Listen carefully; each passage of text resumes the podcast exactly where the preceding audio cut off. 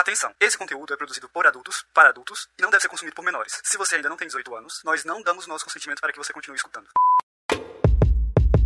Like ice cream on a summer's day, chocolate truffles on your Oi, eu sou a Lene Oada, mulher cis demissexual, domi, e hoje a minha frase de segurança é estelionato amoroso. Nossa, que pesado! Credo! Veio metralhando. Nossa senhora! Oi, eu sou a Kali, demigirl omnissexual switcher, e hoje a minha palavra de segurança é carnaval. Uh! Devolva o meu carnaval, gente. Cadê meus glitters? Nossa, eu ainda tenho glitter em mim. Olá, olá, eu sou a Mari Rodesso, 29 anos, sou mulher negra, bissexual, switcher, e minha palavra de segurança hoje é cus, cus, amanteigado. Nós estamos há sete minutos sem falar de cu. O nosso recorde é 5 segundos, né? Agora.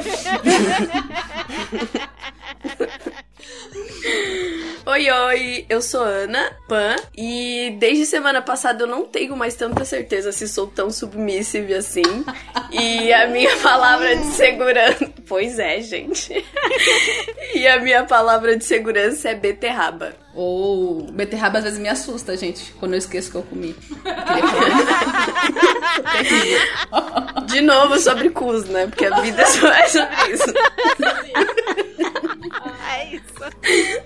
Ai, gente, é bom começar o episódio rindo assim, porque o tema é pesado de novo, então pelo menos a gente fica Sim. um pouquinho mais feliz, né? Com certeza. É isso, gente. Bora lá. Tem que chamar elas pra gravar um, um tema mais leve também, né? Um dia desses, porque olha.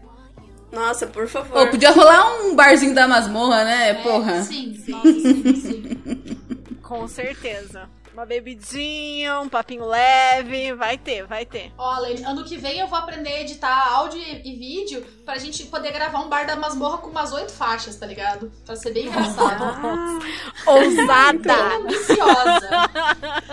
Tem que ser assim, Oi, tem eu que ser sou a assim. Kali e a minha nova palavra de segurança é ambiciosa. Adoro. Você está ouvindo o Chicotadas, um podcast entre tapas e cuidados e demais gostos peculiares pelos quais você talvez se interessaria. Aqui nós vamos conversar sobre BDSM, sexualidade, não monogamia, poliamor e estilos de vida alternativos. Este podcast é produzido por três amigos praticantes e membros ativos da comunidade BDSM, com diferentes gostos, anos de estrada, experiências, e a gente espera que você goste de nos ouvir e debater conosco sobre esse universo tão vasto e excitante. what you do to me. Oi, gente! Como prometido, aqui tá a segunda parte do nosso papo sobre pessoas red flag, abuso e denúncias na comunidade BDSM. Na parte 1 desse papo, nós falamos sobre atitudes abusivas, sinais pra ficar atento em parceiros e como ajudar alguém que esteja se envolvendo com quem demonstra atitudes de abuso e manipulação. Hoje nós vamos falar sobre denúncias recentes, como denunciar uma pessoa red flag, damos conselhos e respondemos a mensagem de um ouvinte. Fica aqui o mesmo aviso de gatilho da parte 1. Falaremos sim de temas pesados como manipulação, gaslighting, situações de abuso, acidentes, desonestidade e quebra de acordos. A gente tá gravando no dia 4 de março e, coincidentemente, hoje estourou uma denúncia muito adequada pro nosso bate-papo, infelizmente, contra, coincidentemente, uma pessoa que a gente justamente indicou como criador de conteúdo no episódio anterior. O João Marques, que é um, um cara que estuda masculinidades, que posta sobre isso no Instagram. A pesquisadora Valesca Zanello denunciou o estudante de psicologia por plagiar trechos de seu trabalho sem dar os devidos créditos pra ela. E quando foi questionado, ele bloqueou as pessoas. E aí toda aquela questão de você fala sobre é, homens misóginos, mas aí você vai e faz isso, silencia mulheres, enfim. Ele se retratou no final do dia, faz algumas horas, e a gente pode falar um pouco sobre isso, né? Sobre essa denúncia, essa retratação, toda essa questão. Porque, assim, é impressionante como isso conversa com o tema que a gente vai falar nesse episódio hoje, né? Completamente. E a indicação em específico foi minha, e eu quero deixar bem claro que os conteúdos, eles não são invalidados, tá, gente? Concordo. a atitude dele foi completamente inadequada,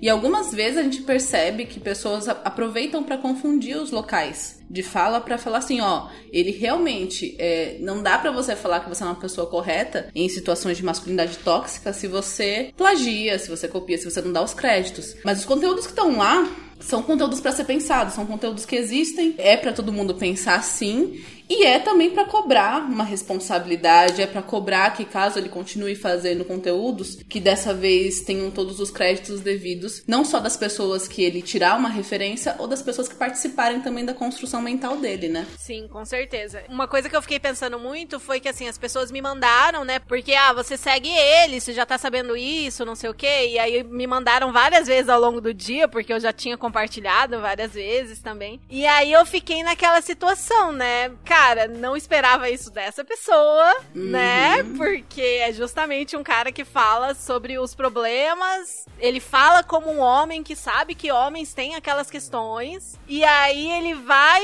e silencia uma mulher. Mas ao mesmo tempo, ele cria inúmeros conteúdos, né? Tem conteúdos que ele copiou ipsis literis frases dessa pesquisadora sem dar os devidos créditos. Parece que tem outras pesquisadoras também chamando atenção para outras situações em que ele fez a mesma coisa sem dar os créditos. É complicado. Não quero passar pano pra macho que fez merda. Só que o, o conteúdo dele não é que ele pegou tudo que essas pessoas escreveram e assinou, né? E ele coloca numa linguagem e fala de um jeito que conversa com pessoas que essas outras pesquisadoras não conversavam. Enfim, é muito complexo. Talvez esse seja o exemplo mais nítido e mais simbólico que a gente tem pra figurar o episódio anterior, né? Porque a gente falou que pessoas que, que erram de uma forma grandiosa, elas também fazem coisas muito relevantes. E isso não tira em nada algumas partes bacanas delas. Só que a gente tem que responsabilizar quando a pessoa cometeu um erro. E se a pessoa cometeu esse erro e pediu desculpa e se retratou, eu acho que ainda é um ponto positivo. Não tô falando que isso exclui, que não é pra gente ficar atenta, pelo contrário, né? A gente também comentou sobre a desculpa sendo colocada como manipulação. Mas ter o primeiro passo de admitir em vez de relativizar ou de argumentar contra, não é um demérito, pelo contrário. A gente fala que red flag é aquela pessoa que não consegue admitir o erro, que não reage bem ao erro, não é uma pessoa que erra, Sim, né? com certeza. É, e eu acho que a gente precisa começar a dar espaço para que as pessoas errem mesmo, né? Errem e, e existam esse espaço para se retratar e entender o porquê que ela errou e conseguir voltar para a sociedade mesmo, assim, com tranquilidade, sabe? Sem que ela seja cancelada e excluída do mundo pro resto da vida. Porque, de novo, o conteúdo dele é bom, só que assim, nem todo o conteúdo que ele tava postando era realmente dele, né? Então, de repente, repensar como é feito e produzido esses conteúdos com velocidade, né? Essa necessidade de se produzir em grandes quantidades e acertar mais, impostar menos e trabalhar melhor nessas coisas que você tenta criar, né? Sim.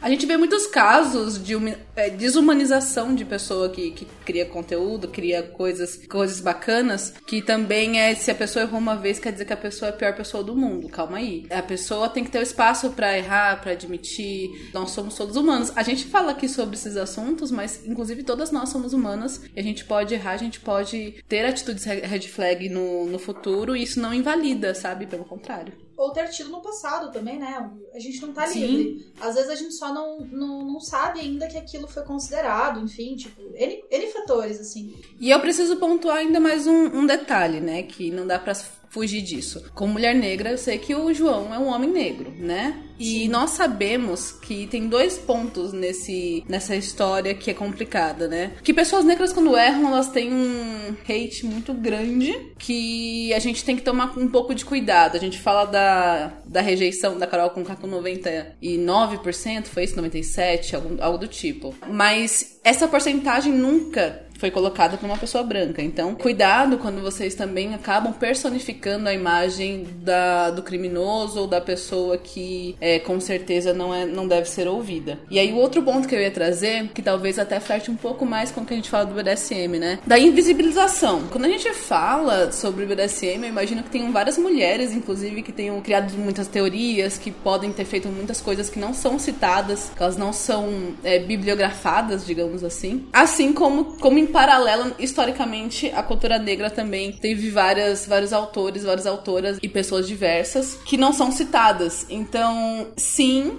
plágio e não referenciar é uma coisa muito importante. E responsabilizar é bom ter uma boa proporcionalidade, assim. Eu mesmo vou ficar de olho aberto, é, só vou seguir e continuar é, acompanhando o trabalho de pessoas que eu acredito, né? Então, uma vez feito isso, eu continuo. Caso contrário, eu tô caindo fora. E eu também queria chamar a atenção pra como ele respondeu, né? Eu tava na expectativa de como ele responderia, se ele responderia depois daquilo. E eu achei que foi uma forma bem legal de, de se retratar, de dizer, olha, errei aqui, errei ali, vou corrigir dessa forma. Eu me vi o dia inteiro repetindo a frase, a frase que a Mari falou aqui no último episódio. Estava plagiando a Mari, eu não sei quem é o autor da frase original, se é a Mari, se é outra pessoa, né? Que desculpa sem, sem mudança é manipulação. E eu me vi falando muito isso e, e quando eu vi a resposta dele, eu pelo menos fiquei satisfeita. Eu acho que me deu a impressão que ele reconheceu e que ele tá disposto e que ele vai mudar, mas claro, trocentas mensagens ali no Twitter e em outros lugares falando que acabou para ele, que não tem mais chance, que o que ele fez não tem, não tem perdão, que é fácil falar agora, que foi uma desculpa esfarrapada, etc,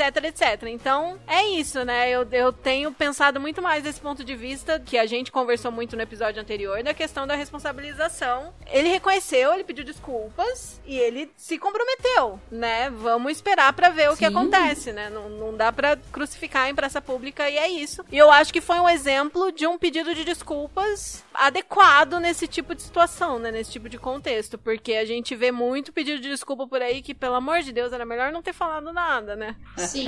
Não é, Ana?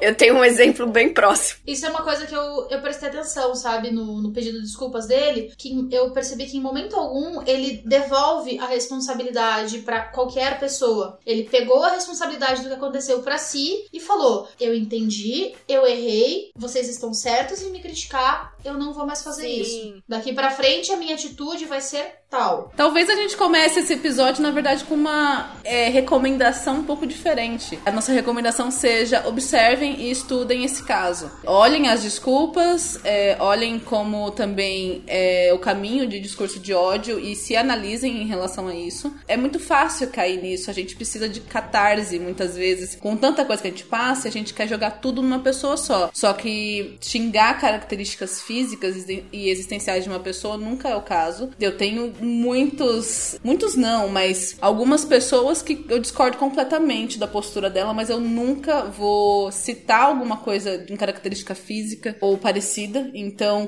toda vez que vocês é, olharem uma situação como essa acontecendo, inibam quem faz isso, porque não é bacana, não, uma um erro não justifica o outro, dois erros não fazem um acerto, e é isso aí. Aquela coisa, né? Você vai xingar uma mulher, normalmente você vai xingar ela de vagabunda, de gorda, de feia, de N coisas. E às vezes é tipo, a, a mulher foi lá e cometeu um crime de, sei lá, responsabilidade financeira. Você não vai xingar ela de estelionatária, que é o que ela fez. Ela cometeu crime de estelionato. Você não vai lá falar, sua estelionatária. Vão lá e vão falar, sua vagabunda. Gente, o que, que uma coisa tem a ver com a outra? Gente, se cara? me chamar de puta, eu dou uma risadinha porque conquistei com orgulho esse título. Exatamente, é tipo, nossa, sua vagabunda. Amigo, para, não me elogia não, dá licença.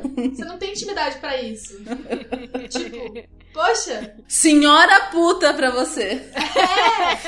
senhora vagabunda. Adoro, gente. Não, muito na moral, 2022 já passou da época da gente tentar atacar uma pessoa por ela ser, sei lá, é, a índole sexual dela, tá ligado? Tipo, com quantos parceiros ela transa. Bicho, o que, que tu tem a ver, velho? Já passou de atacar pela cor da pele. Já passou de atacar pela orientação sexual, pelo gênero, por qualquer coisa. Foca no que a pessoa fez, não em quem ela é. Sim, e assim, lembrando que, né, voltando pro nosso campo de conversa aqui, é, sub que gosta de avulsa não é vagabunda, tá? Se alguém tem algum problema ainda com isso, 2022, gente, tá bom? Reciclem isso também, tá bom? Porque eu vi essa onda voltando e fiquei pensando, meu Ai, Deus! preguiça, gente. Voltamos pros anos 80 agora?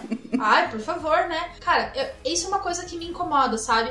A gente vai lá e pega, por exemplo, a Ana, que até outro dia era submissa, agora peronomútil, né? te, te entendo muito, Ana. Nossa senhora, cara, você não sabe como eu te entendo esses momentos.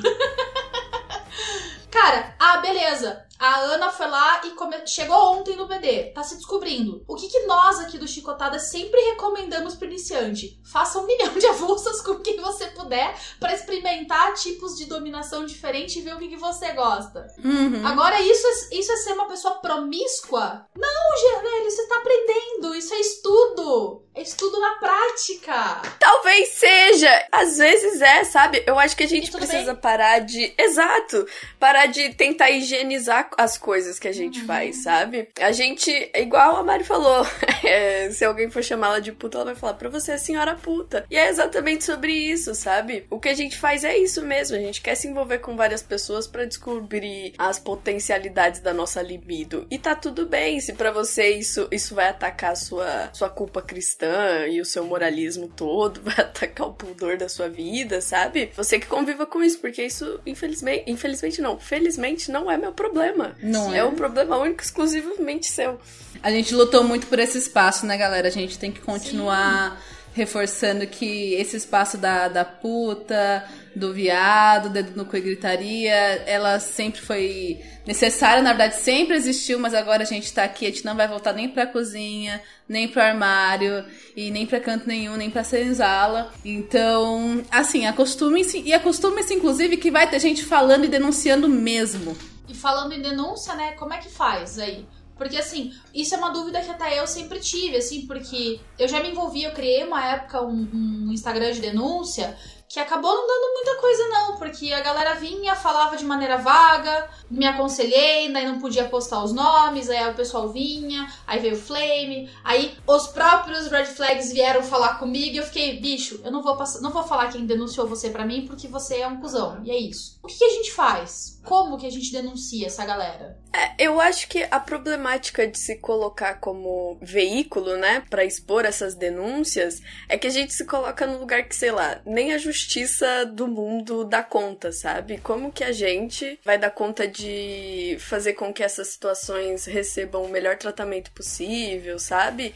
É, que essas pessoas se sintam, não se sintam lesadas de alguma forma, do jeito que você vai colocar. É muito difícil, né? A gente tem todo uma constituição que tenta regular essas questões, né? De para tentar criar equidade entre as pessoas e não dá conta da diferença e da pluralidade que a gente tem socialmente, sabe? Quem dirá a gente, assim, sabe? Que tá se colocando em primeira pessoa. Eu, não, eu já, já me coloco e digo: se vocês forem me procurar, eu posso dar ajuda. É, eu, enquanto Ana, enquanto é, pessoa que passou por situações, mas nunca como arauto da justiça, sabe? Eu não tô aqui pra isso e, e nem me, me propõe. Semana que vem eu posso estar errando horrores.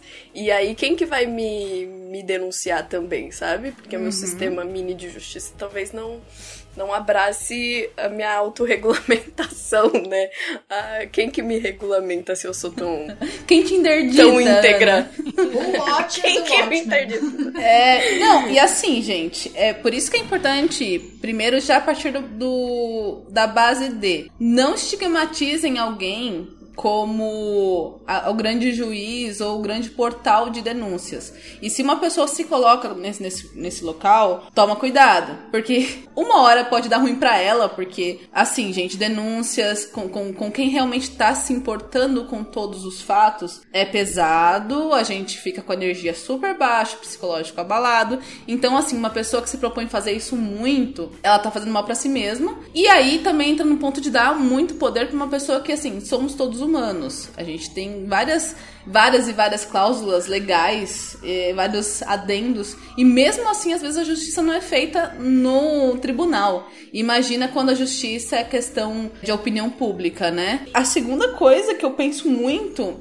é sobre contexto. Cuidado com a ideia de falar de uma pessoa, denunciar uma pessoa, é, só chamando ela de abusadora. Red flag, tá. Mas qual foi a situação? As situações elas ajudam a ilustrar o que realmente aconteceu. O contexto ele faz total diferença sobre, sobre uma situação. Isso não é pedir provas, tá? Eu não tô duvidando de alguém é, porque ela não, ela só falou que a pessoa é um abusador, mas preciso de um contexto. Porque concorda que se fosse qualquer uma de nós aqui, se alguém falasse alguma coisa e por isso todo mundo já abraçasse, falasse assim, ah, se alguém falou essa palavra é única e já é a, re- a realidade, já é a verdade absoluta, a gente também estaria em, em campos muito delicados. Então, contexto faz muita diferença. Tentar é, colocar sempre qual foi a situação, mesmo que você não queira colocar nomes, porque a gente vai entrar nesse ponto, né, que é bem complicado, mas a situação em si muitas vezes não precisa de nome, de tatuagem, de RG. A gente precisa da situação, na verdade, ilustrada para poder falar assim, a pessoa erra nisso, né? Até às vezes pra gente poder ajudar as pessoas, ensinar os coleguinhas que estão chegando agora, do tipo assim, ó, um dia aconteceu uma situação assim com uma pessoa, e daí isso aqui foi o erro, então não faça isso, e se você vê que isso tá prestes a acontecer com você, corre como se não houvesse amanhã. Porque a gente também aprende com, com os erros e as vivências dos outros, né? Não, não tem o que fazer nesse caso. Com certeza. Eu particularmente eu acho assim, quando uma pessoa, a gente vai denunciar uma pessoa red flag, a gente já sabe que essa pessoa é red flag porque, como a gente já definiu no, no outro episódio, é uma pessoa que tem um comportamento reiteradamente escroto. Mas às vezes acontecem situações red flags com pessoas que até então não tinham denúncias sobre elas. E são comportamentos repetidos e repetidos, e repetidos, e repetidos, sem o pedido de desculpas e mudança de comportamento. Aí é um pouquinho mais complicado, assim. Eu, particularmente, acho que eu faria igual a Ana fez, expor no meu Instagram pessoal e daí deixar assim a comunidade ciente e tal, e se alguém se alguém sentir que tá passando por algo similar, a pessoa vem e me questiona, tá, mas é fulano? Eu vou falar, é, não é. Porque eu também não vou voluntariar o nome da pessoa direto. Porque existe uma coisa, gente, muito complicada nesse caso, chamada crimes contra a honra que quando a gente acusa alguém, né, de estar tá fazendo alguma coisa, a gente pode estar tá cometendo crime de calúnia ou difamação. E daí é bem complicado, bem complicado usar nomes assim direto. Sim, muitas vezes não tem testemunha, a gente está falando de, de situações muito subjetivas. A maioria dos abusos que a gente fala, que são os mais recorrentes e, e silenciosos, são psicológicos. E esses abusos psicológicos, agora que está tendo um caminho ainda da lei de falar assim, nossa, isso está sendo criminalizado, abuso psicológico também é um crime. Só que para isso ainda precisam ter provas. E a gente fala de provas também, é, não condenando, mas de fato, se você está num lugar de julgar alguma coisa, você precisa ter as vias de fato para poder julgar alguém sobre isso. E muitas vezes a gente está no Instagram, a gente não tem todos esses pontos e nem tô falando que é, a gente não vai responsabilizar. Meu, se uma pessoa falou que aconteceu três vezes com ela, se mais de uma pessoa falou que é um comportamento que tá recorrente, a gente precisa alertar. E nosso ponto no Instagram, mais do que tudo, é alertar. As redes sociais, elas estão para alertar. Se você resolver jogar com o João das Couves tem esse histórico. Então, quando você, se você passar por isso, você não vai passar por todo o caminho de se culpar achando que é tudo seu, você já vai saber que é uma reincidência. E isso ajuda muito no processo de cura mesmo, no processo de sair de uma situação ruim. E então, se você não consegue fazer isso na sua rede social, que seria o ideal mesmo, porque é você falando da sua vivência, tem alguém que seja próximo, pelo menos, ou que tenha vivenciado alguma coisa, alguém que você confie, ao invés de pensar numa rede X para alguém Y é, falar por você. Porque a gente sabe que é muito complicado pessoas que falam pela gente, a gente sabe que é complicado falar por outra pessoa também. Eu não tive essa situação recente, né? Mas eu não duvido que existam casos que você compra a briga pela pessoa e depois você vai ver que nada daquilo aconteceu.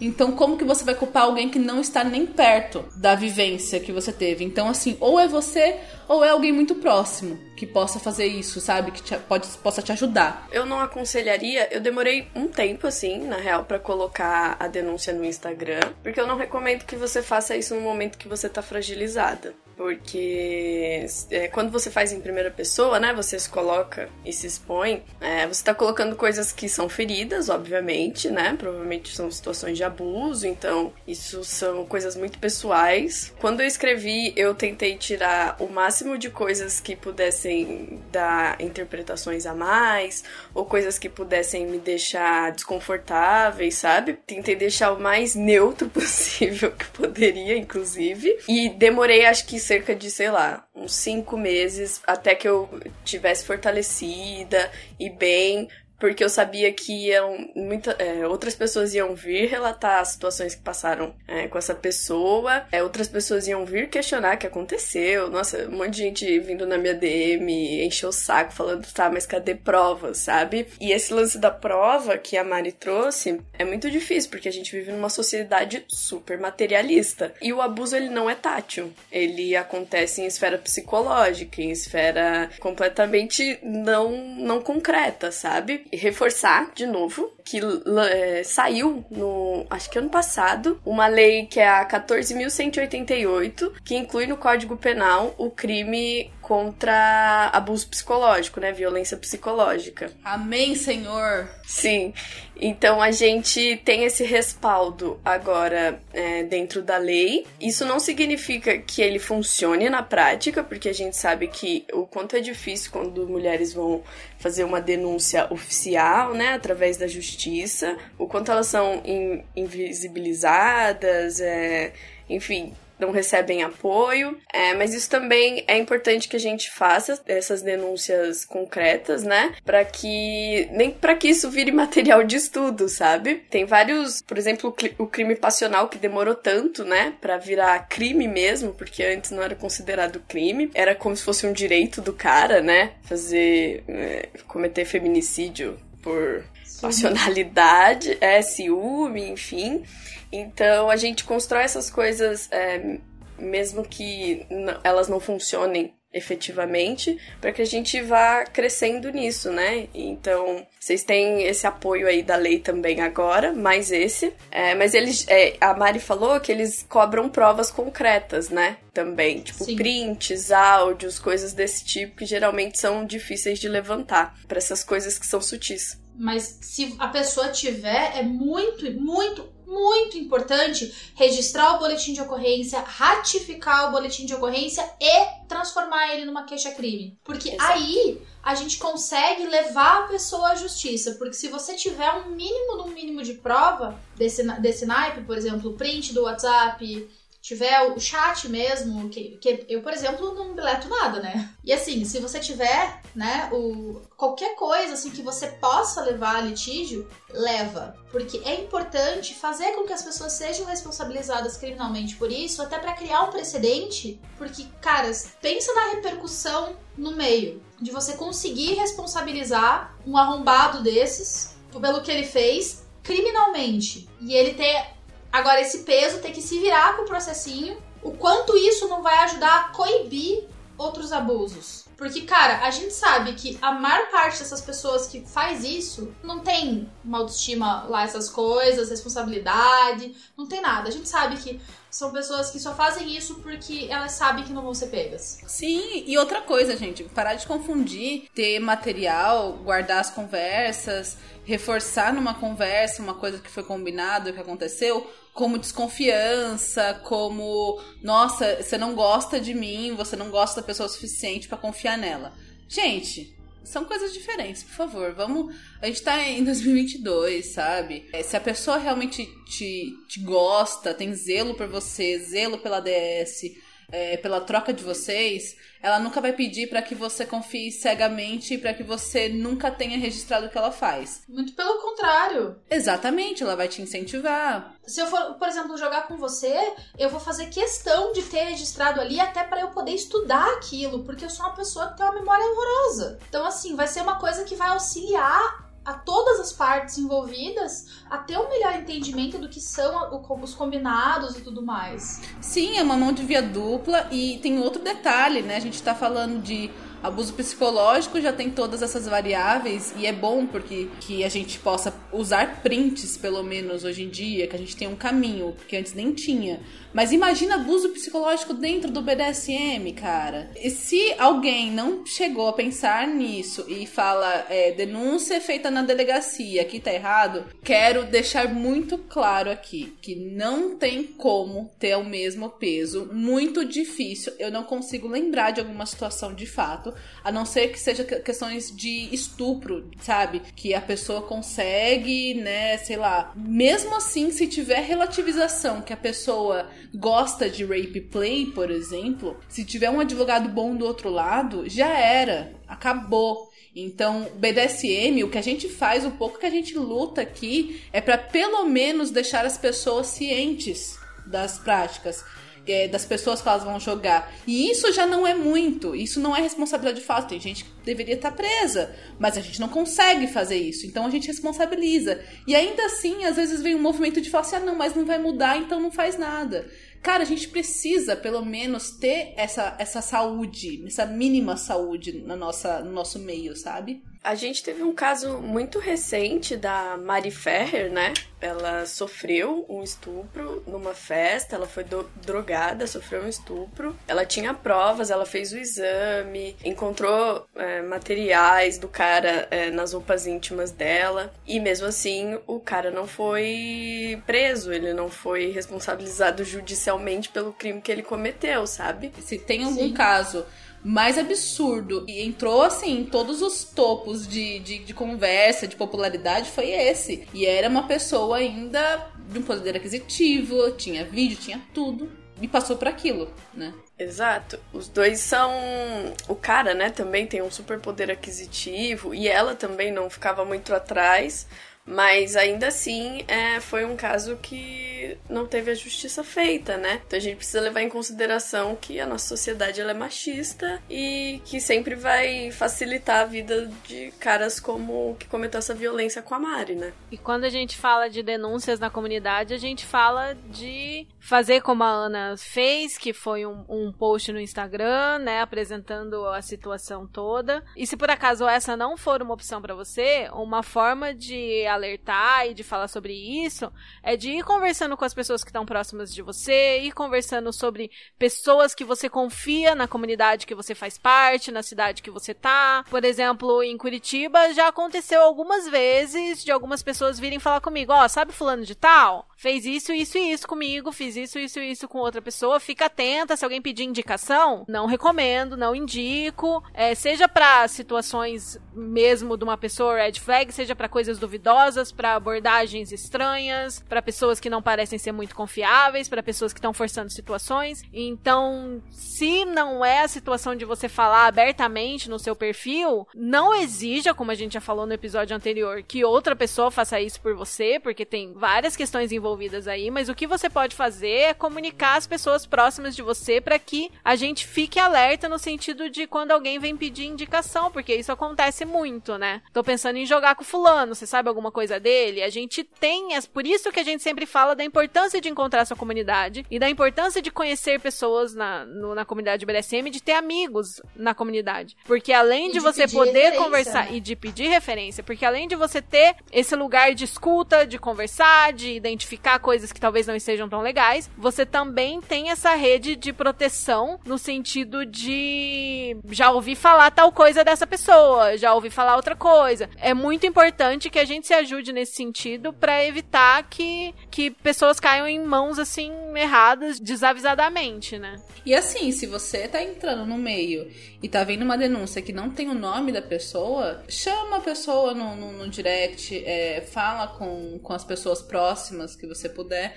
porque esse- esse- esses nomes, eles vão sim correr na, na miúda, porque a gente precisa saber é, da onde que vem, claro, né? A gente troca essas informações. A gente troca essas informações, com certeza. Então, quando uma pessoa não coloca o nome, a gente já falou todos os motivos aqui por conta da, da segurança da pessoa e que a pessoa não é obrigada a colocar o nome, né? Mas não é covardia, ela já tá sendo muito corajosa em, em expor isso, sabe? Porque quando você expõe, igual a Ana falou, precisa de um espaço de você estar um pouco melhor, porque você vai reviver toda a situação, você vai ter pessoas dos dois lados, tanto te questionando quanto pessoas querendo te ajudar. Ninguém gosta de ser vista como vítima. A gente tem muitas outras características, sabe? Pô, a gente trabalha, estuda, tem amigos, tem prazeres e hobbies e gostos para ser reduzida a, a ser vítima de um dominador X.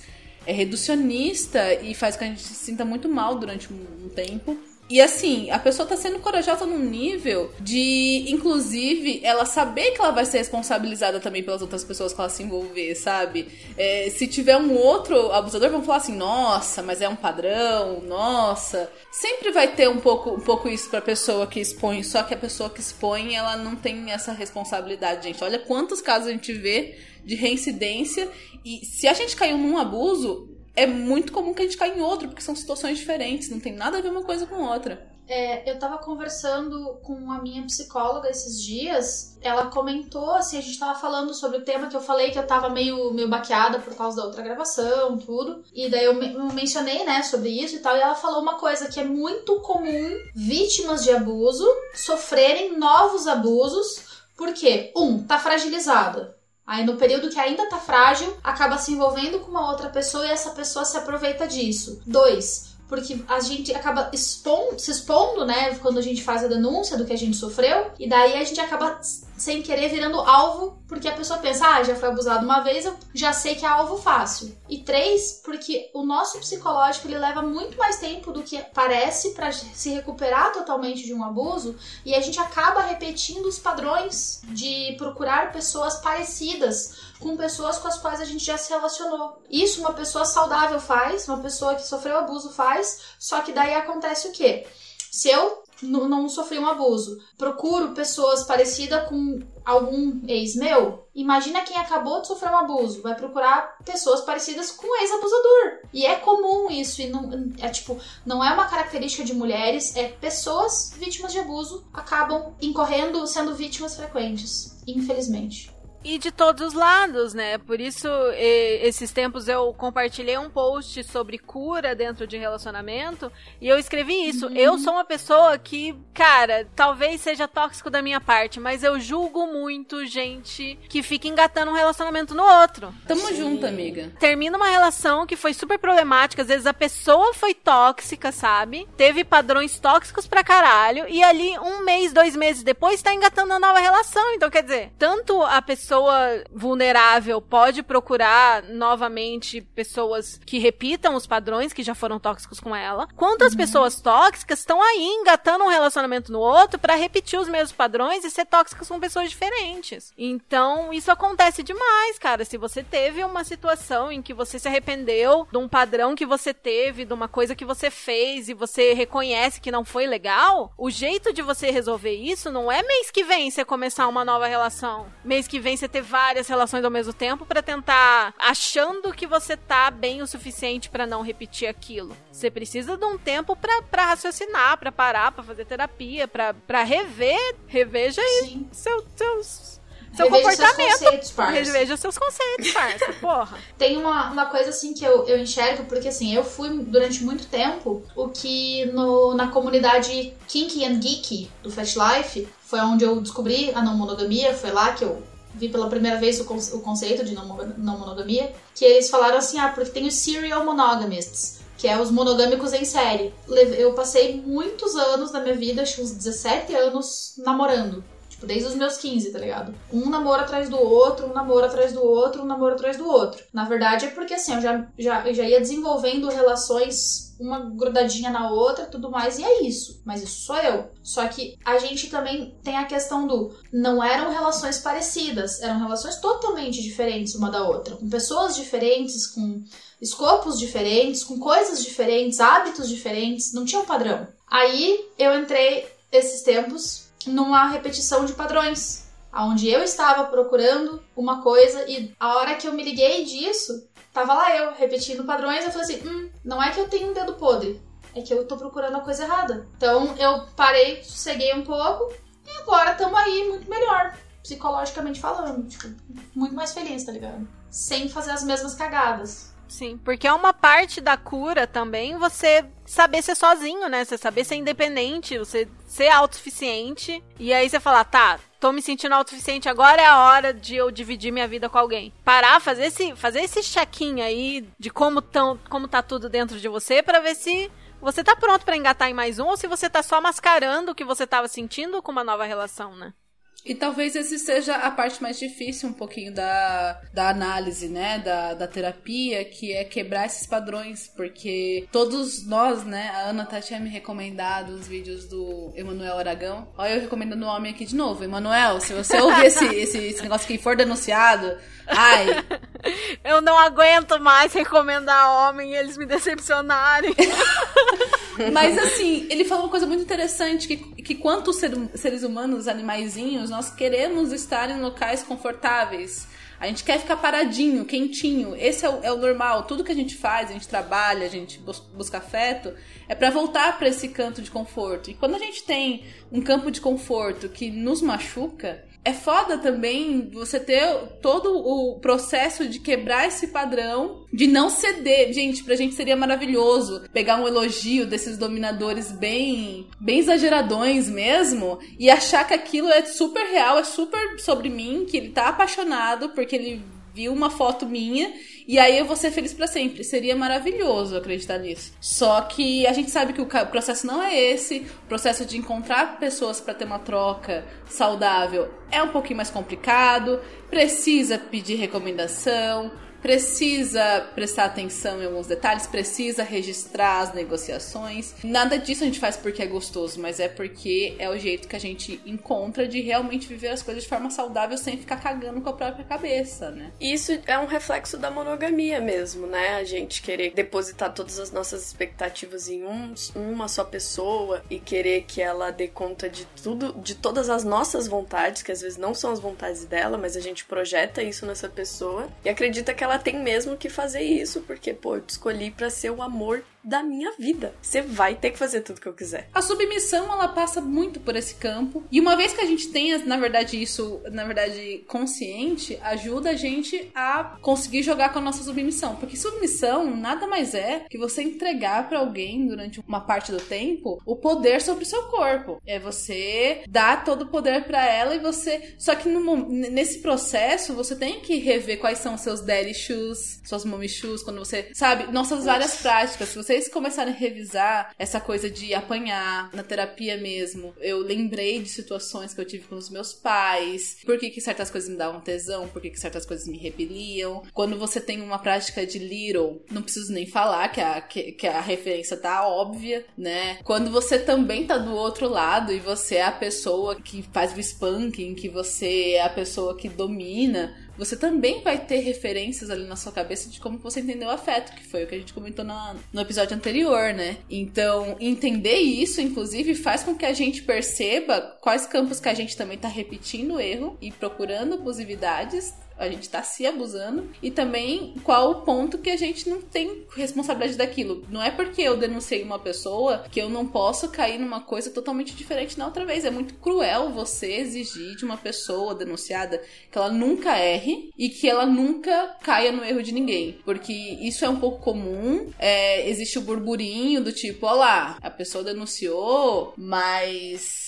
ela errou depois. Tipo, sim, ela errou depois, gente. Uma coisa não tira a outra. A gente acabou de falar sobre isso no começo, né? É importante falar sobre isso, da questão do descobrir na terapia, saber da onde que vem. Como a gente fala no episódio 6 e no episódio 8, não é questão de você descobrir pra você parar. A gente não tá falando nada que aqui é errado, que tem que parar de fazer, que não tem que fazer. É gostoso e você descobre da onde vem e aí te dá uma paz e você pode continuar fazendo, entendendo da onde vem, não fazendo só por fazer e depois às vezes poder ter um gatilho, poder ter um drop pesado, entender da onde vem essas coisas faz com que a nossa prática acaba sendo muito mais saudável porque a gente tá consciente do que traz a gente até ali, né? Sim. Eu vou, eu vou comentar rapidinho, por cima, gente, como é que foi a minha situação de abusividade, porque assim, foi longa, então não queremos né, matar ninguém nesse episódio. Mas assim, falando sobre reincidência mesmo, que foi o que a, que a Kali trouxe, eu fui a oitava namorada dessa pessoa. E nessas oito, né, namoradas tinham padrões muito. Depois fica muito claro, na verdade, mas É. no, no período não é. É sobre argumentação, sobre você perceber como a pessoa sempre conduz pra que você sinta muita culpa, né? E uma coisa que foi muito importante nesse processo pra mim foi que a primeira, o primeiro sinal de mancada de quebra de, de acordo foi assim, na verdade não foi nem uma quebra de acordo, foi uma situação em que a pessoa foi e reencontrou uma ex. E assim, quando contou pra mim, ah não, foi de boas e tal, né? E na verdade ele fala que não queria, mas que ela tava meio que se insinuando e ele tinha medo de não fazer coisas com ela, porque ela tinha um histórico de agressividade. E não tinha, eu juro assim, que uma parte de mim desconfiou, porque foi um discurso muito forte, assim, de ex-louca. Mas, quando, depois de um tempo, rolou a denúncia que duas ex dele se encontraram e elas perceberam, conversaram, né? Isso que a gente fala, o, o quão importante é conversar com, com a pessoa que já teve práticas ou relacionamento com a pessoa que você tá agora. Elas perceberam que era uma coisa dele e as duas denunciaram juntas. E aí, antes que eu visse, porque eu não seguia ninguém, não tinha acesso com essas pessoas, ele veio todo preocupado, falando que. Aí que ele veio com esse discurso do só fiz porque eu tava com medo. E aí eu fiquei pensando, mas ué, você não tinha falado que tinha sido de boa? Ah, não, mas eu tava com medo. Não é hora de você me questionar. Foi uma coisa bem assim. E eu fiquei meio preocupada porque ele tava muito mal, então eu não queria questionar muito. Mas depois foram acontecendo coisas assim, tipo, a gente discutiu, ele foi pro carnaval e esqueceu de falar comigo e ficou com, com outras pessoas assim. Que é o que eu falo, no nosso, no nosso acordo era tipo, se a gente discutir, não vamos tentar, né, apagar nossas, nossas raivas, nossas, nossas frustrações ficando com outras pessoas, porque ficar com outras pessoas tem que ser uma coisa saudável. E aí, uma coisa básica do nosso contrato era ele contar pra mim, ele não contou. E aí, quando ele não conta, ele sabia que no fundo ele já tava dando uma mancada, depois ele soltou isso, e eu de novo desculpei, porque na hora de conversar sobre o assunto, ele teve uma crise, uma crise de ansiedade, e aí, na, como eu tava realmente vendo ele em crise, eu fiquei muito mais preocupada em cuidar dele do que discutir sobre o assunto. E aí, depois, quando voltou o assunto, já tava mais morno, né? Vocês conseguem visualizar. Nossa, eu entendo visualizar. totalmente, totalmente. Sim. Aham, já, já, já namorei o esquerdomacho triste.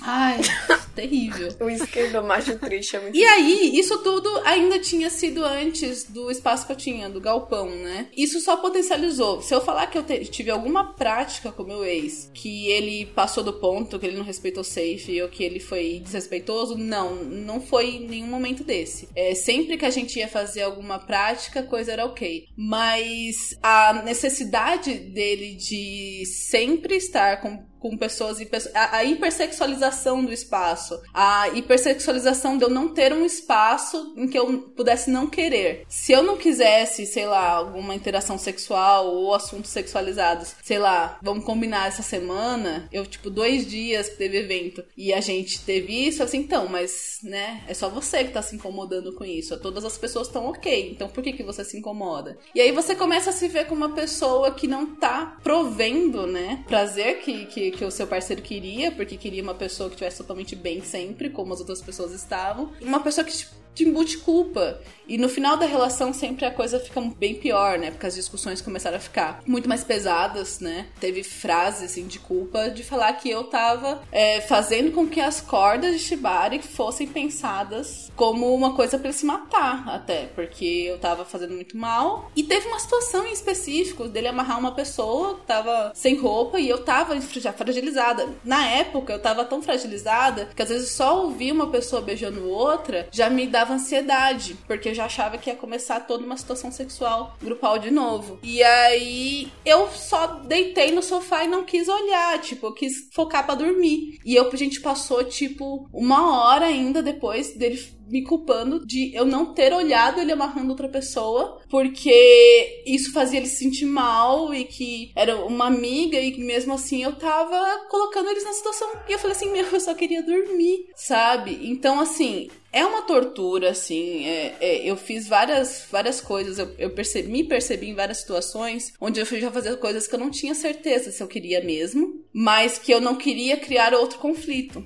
Então, assim, aceitei vários, vários rolês que eu falei assim, não, tá muito certo. Fiquei com carências grandes também, porque uma vez que você tem uma discussão, o rebote, a, a transa da desculpa, é, sempre são transas muito intensas. Então, aí depois você só fica num ciclo de violência, carência e, e choro. Eu comentei que certas situações eu do nada começava a chorar e eu não sabia por quê. E quando você começa a estar nessa situação, você se sente sente uma pessoa que merece ser menos amada, porque você tá um caos, você tá quebrada. E pessoas quebradas não são tão legais, entendeu? E aí é um processo quase de retroalimentação de autoestima baixa, falta de amor próprio. Mas enfim, basicamente foi essa minha situação. Então, de novo, reforçando, não é porque uma pessoa, essa pessoa tinha comportamentos muito legais com os amigos, doava sempre, todo mês, é, fazia doações para entidades filantrópicas, tinha iniciativas legais, tinha é, intenções legais, mas depois, quando, quando eu saí disso, eu consegui conversar com as ex, consegui entender tudo que aconteceu, que foi todo um processo, eu percebi que não, não é legal o que você tá fazendo aqui, não adianta você continuar argumentando e falando que isso não é abuso. Você fez isso com outras namoradas e você não deixa de ser uma pessoa perigosa nesse sentido porque você tá criando várias cicatrizes em várias pessoas. Nossa, me identifico demais. E é incrível como assim, a relação é muito posada como não, mas a gente tá conversando, mas a gente tem uma relação aberta, mas a gente se comunica. E não existe essa comunicação, sabe? Tipo, a gente posa como se a gente se comunicasse, mas você tá agindo com medo do conflito o tempo inteiro.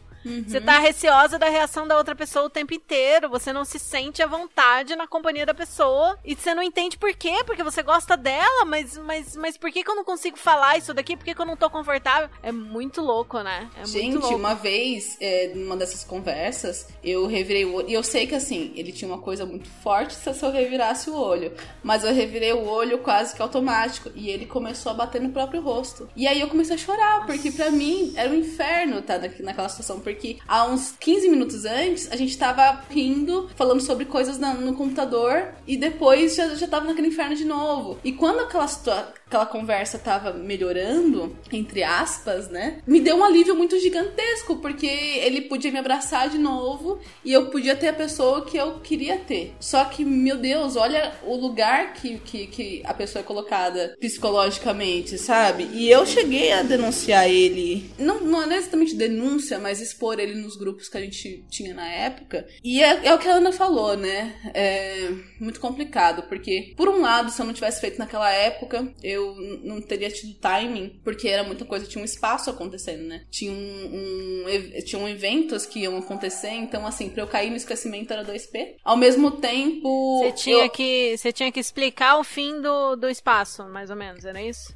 Isso, é. Ou era, ou era eu, eu aceitar que a gente tava colocando pra todo mundo que só acabou a relação e tava tudo bem. E depois, quando eu voltasse, eu ia ter que justificar, né? É, o que eu menti, em teoria. Ou era eu voltar nesse local que eu tava totalmente machucada. Ainda bem que eu tava com uma terapeuta maravilhosa, né? Que a Mari, que tem o mesmo nome que eu, acho maravilhoso isso. Porque eu faço terapia com a Mari e ela é uma pessoa incrível. Se eu não tivesse esse apoio, ia ter sido muito mais complicado porque eu tive que voltar num, num lugar que eu tava muito machucada e ainda com pessoas que tinha gente querendo ajudar, né? Mas tinha bastante pessoa questionando. Teve gente que voltou na história que eu contei no episódio anterior, que teve um- uma prática, né? Que, que a pessoa chamou a, a menina de fraca e tal, que eu resolvi, que eu fiz tudo que eu podia e voltaram pra falar assim, então, mas você também é uma pessoa passadora de pano. E tipo, gente, eu tô num momento que eu acabei, eu tinha acabado de perder o emprego, perdi o espaço, né? Porque eu separei e perdi a minha relação. Então eu tava completamente fragilizada e ainda tendo que lidar com muitas questões. Tentar lidar com as questões entre ser a pessoa que as pessoas esperam que eu fosse, é, justificar o que as pessoas talvez achassem que talvez não, porque o cara era muito legal. E sei lá, ainda lidar com, com ele mesmo, né? É muito complicado. É, eu acho que essa tudo isso, né, que você passa, você claramente estava super fragilizada, mas entender que que você não precisa se inibir de ter outras relações, sabe? Você só precisa ter em mente que tudo isso aconteceu, que você tá fragilizada, que tá muito próximo, né? É, de novo sobre frequência, né, de relações muito próximas, que você viveu isso num período muito curto de tempo e que você não você não é tornar uma nova pessoa porque você percebeu que aquela pessoa foi babaca, sabe? Todos esses padrões, eles ainda estão ali, você não transformou eles porque você girou a chavinha. Isso precisa ser trabalhado. Então, eu vou dizer por mim agora, faz um tempo, assim, já que aconteceu as coisas comigo, inclusive porque eu fiquei mal, fiquei muito mal. Passei por muitos processos, assim, para retomar coisas que eram minhas, que eu perdi durante a relação. E aí agora eu tô me permitindo encontrar novos parceiros e pessoas para me relacionar. Sempre que eu entro nas relações, eu falo. Todo mundo viu, né? Obviamente aquele post no Instagram, então já tá meio que ali, mas eu digo que passei por essa situação, que não tô afim de ter uma DS, porque é realmente complicado, assim, eu não teria. Eu não tenho psicológico ainda para entrar em outra DS e nem quero tão cedo, porque é, há um tempo atrás alguém comentou, né, do quanto as avulsas são importantes para que você se descubra no meio. Então, quando você entra numa DS, enquanto submissa pelo menos, você fica meio enviesada pelo top, né? Uhum. Tipo, você vira sub daquele top, não a você sub. Então, muito dessas coisas vão ser, você vai ser treinada, né? Então, você vai é outra dinâmica completamente diferente. E agora, é, a avulseira me declaro a pulseira agora, tenho descoberto muito mais sobre mim e o jeito que eu gosto, outras formas de submissão. Tem agora o lance do talvez ser switcher, né? Não fiz nada concretamente, mas tem gente me é, colocando sementinhas na minha cabeça, sabe? Eu tenho gostado, sabe? Não é tipo aquela coisa coercitiva, sabe? Tipo, ah, eu curto dominação feminina e aí você tem que ser minha domi. Não, é tipo, e se isso aqui não, não te interessa? Exato. E aí você fala, hum, nunca pensei, mas eu, eu acho que tem interesse hein, em explorar, pelo menos. Vamos, vamos testar esse top service aí? Top um trash drive, gatinha. Já E- gostamos. Oi, tudo bem? E retomar esse caráter exploratório mesmo, sabe? Da, do que o BDSM propõe, que a sexualidade propõe, que ela é super positiva. E tá é, tateando esses novos campos é muito interessante porque eu tô me revendo de outra forma também, sabe? Eu não tô querendo recuperar aquela Ana que era completamente, porque eu já não sou mais aquilo também. Eu tô querendo recuperar coisas que me foram tiradas, sabe? Tomadas mesmo, assim, foram engolidas, que são importantes e caras pra mim. E transformando isso também agora, porque agora eu quero ser o que fizeram de mim, né? De certa forma. Então, esse processo de se refazer, ele é, é doído pra cacete. Nossa senhora, é chatão. É chatão. É muito tempo de. O, o Emanuel Aragão que Mari falou, ele fala do processo de autoescrita, né? Esse processo de se ler, de se entender, de se redescobrir. Mas vale muito a pena. Muito, muito, muito, porque se recuperar. A gente acho que a gente só se tem, né? Então é bom não entregar a gente de mão beijada, assim. Com certeza, se não fosse minha outra relação, gente, eu não estaria fazendo shibari, por exemplo. Talvez, na verdade, eu fiz até esse exercício mental outro dia com uma amiga. Porque eu dificilmente teria chego no shibari da forma que eu cheguei, ou pelo menos agora eu estaria começando a descobrir. Mas um, um fato é, né? Hoje eu trabalho com isso, hoje eu tenho afetos e amizades que vieram também dessa relação. E a gente não tá aqui nenhum processo. Na verdade, processos de negação são complicados. Tanto de falar que não existiu, não aconteceu, como também de achar que tudo era totalmente ruim, que nada disso vai te fazer alguma coisa melhor, assim. Meu processo de empatia também vai ser impactado quando eu passo por alguma coisa e quando eu vejo outra pessoa passando. Então, a gente, na verdade, constrói. A gente só passa, desde que a gente nasce, a gente passa construindo. E é por isso que é importante dar uma olhada nos tijolinhos, às vezes parar, respirar, ver se a construção tá, tá de boas, tá ok, porque todo mundo precisa desse respiro, sabe? É, não ficar entrando em relação pra preencher vazio, né? Porque fica um vazio. Tipo, você quando alguém sai da sua vida, fica um vazio. Todo aquele espaço que ela ocupava e pensamentos que você direcionava pra elas ficam sem, sem receptor, sabe? Tipo, o que, que eu faço agora com tudo isso? Sim, é bom, Então, é bom deixar que bem claro, né, que essas interações elas têm é, efeitos físicos, químicos direto na gente. A gente fala da, da, da subida hormonal e tudo mais, gente. O tanto que estar envolvido com alguém libera de dopamina, serotonina, todos os inas possíveis, é muito grande. Quando você tá sem aquilo, é um processo de abstinência tremendo, sabe? É uma deprê desgraçada. Mas assim, gente, se, se alguém que tá ouvindo esse episódio tá passando por algo desse tipo, eu sei Passa. que parece clichê, mas passa, gente. Fica na fé que passa. Eu sei que é um momento terrível. possível Talvez quando você for é, relembrar esse processo ainda vai doer um pouco, mas você vai sobreviver. A gente sobrevive, sabe? A gente sobrevive, a gente ressignifica e a gente ainda tem momentos maravilhosos depois disso, sabe? Bom, e a gente chamou a Ana aqui porque foi ela, foi a denúncia dela que deu início a outras denúncias que vieram depois, da mesma pessoa que ela denunciou e de outras pessoas influentes também, porque no caso da Ana, a pessoa denunciada era alguém que era influente, que criava conteúdo, que tinha um nome, e isso pegou bastante, assim, né? Tipo, tinha muita gente que desconfiava, que pensava, a gente ouvia algumas coisas, mas não tinha nada concreto falado por uma vítima pra gente referenciar, pra gente chegar e falar, ei, peraí, tem alguma coisa errada aí. Parece que tem alguma coisa errada, mas eu não sei o que é. E aí, esse passo da Ana começou a mudar isso, e aí vieram outras denúncias também de outras pessoas influentes no meio, né? Então, isso criou uma situação, assim, muito bacana no sentido das pessoas começarem a falar e de ter esse espaço pra falar sobre isso. E também é é uma situação muito triste, né? Porque a gente vê que tanta gente influente